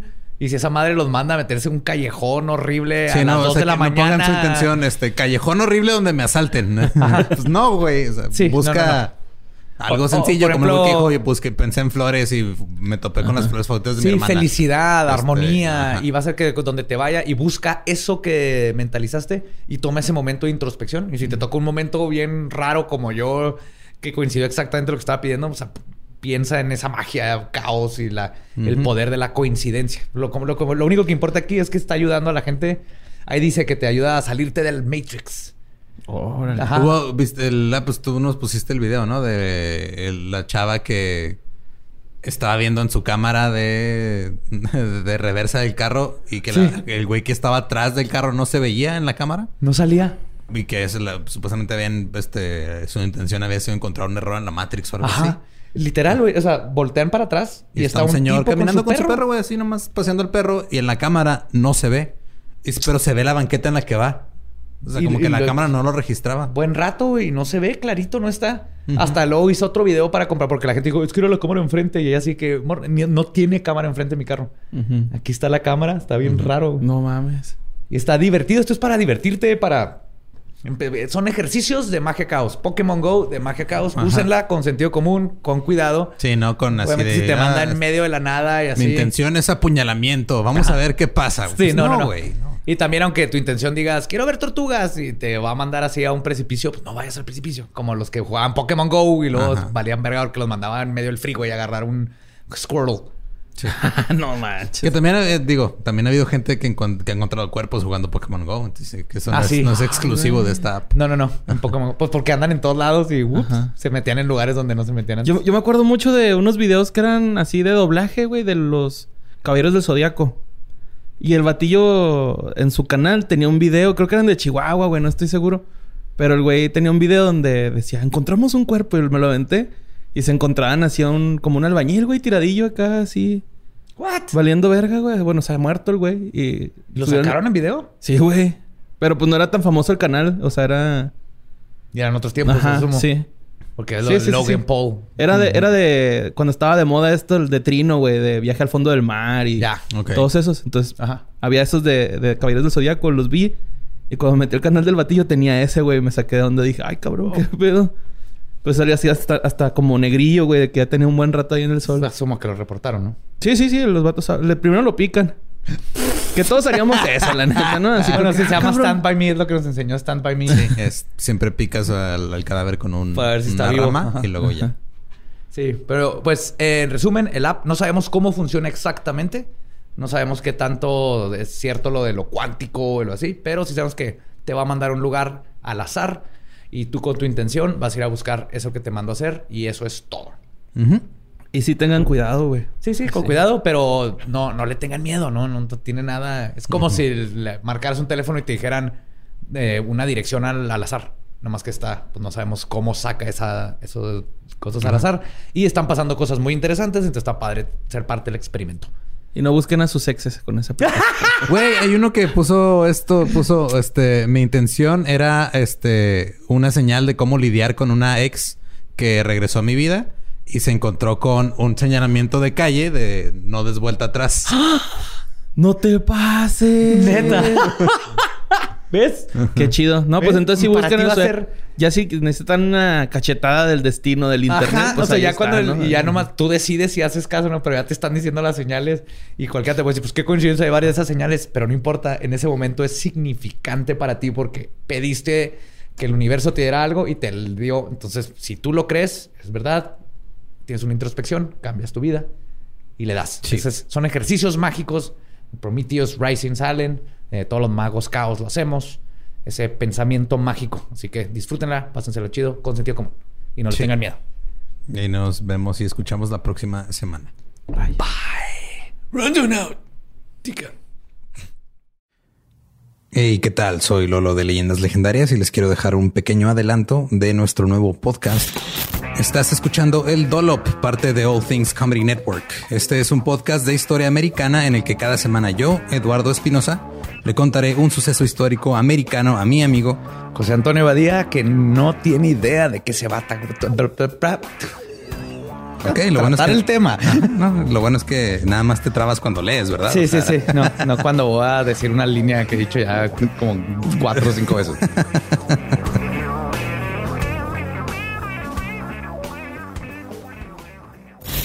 De joven comenzó a trabajar en barcos y en 1816 fue capturado por el pirata Jean Lafitte en la costa sur de Texas.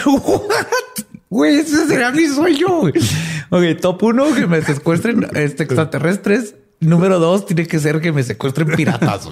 Estén pendientes y suscríbanse a El Dolop.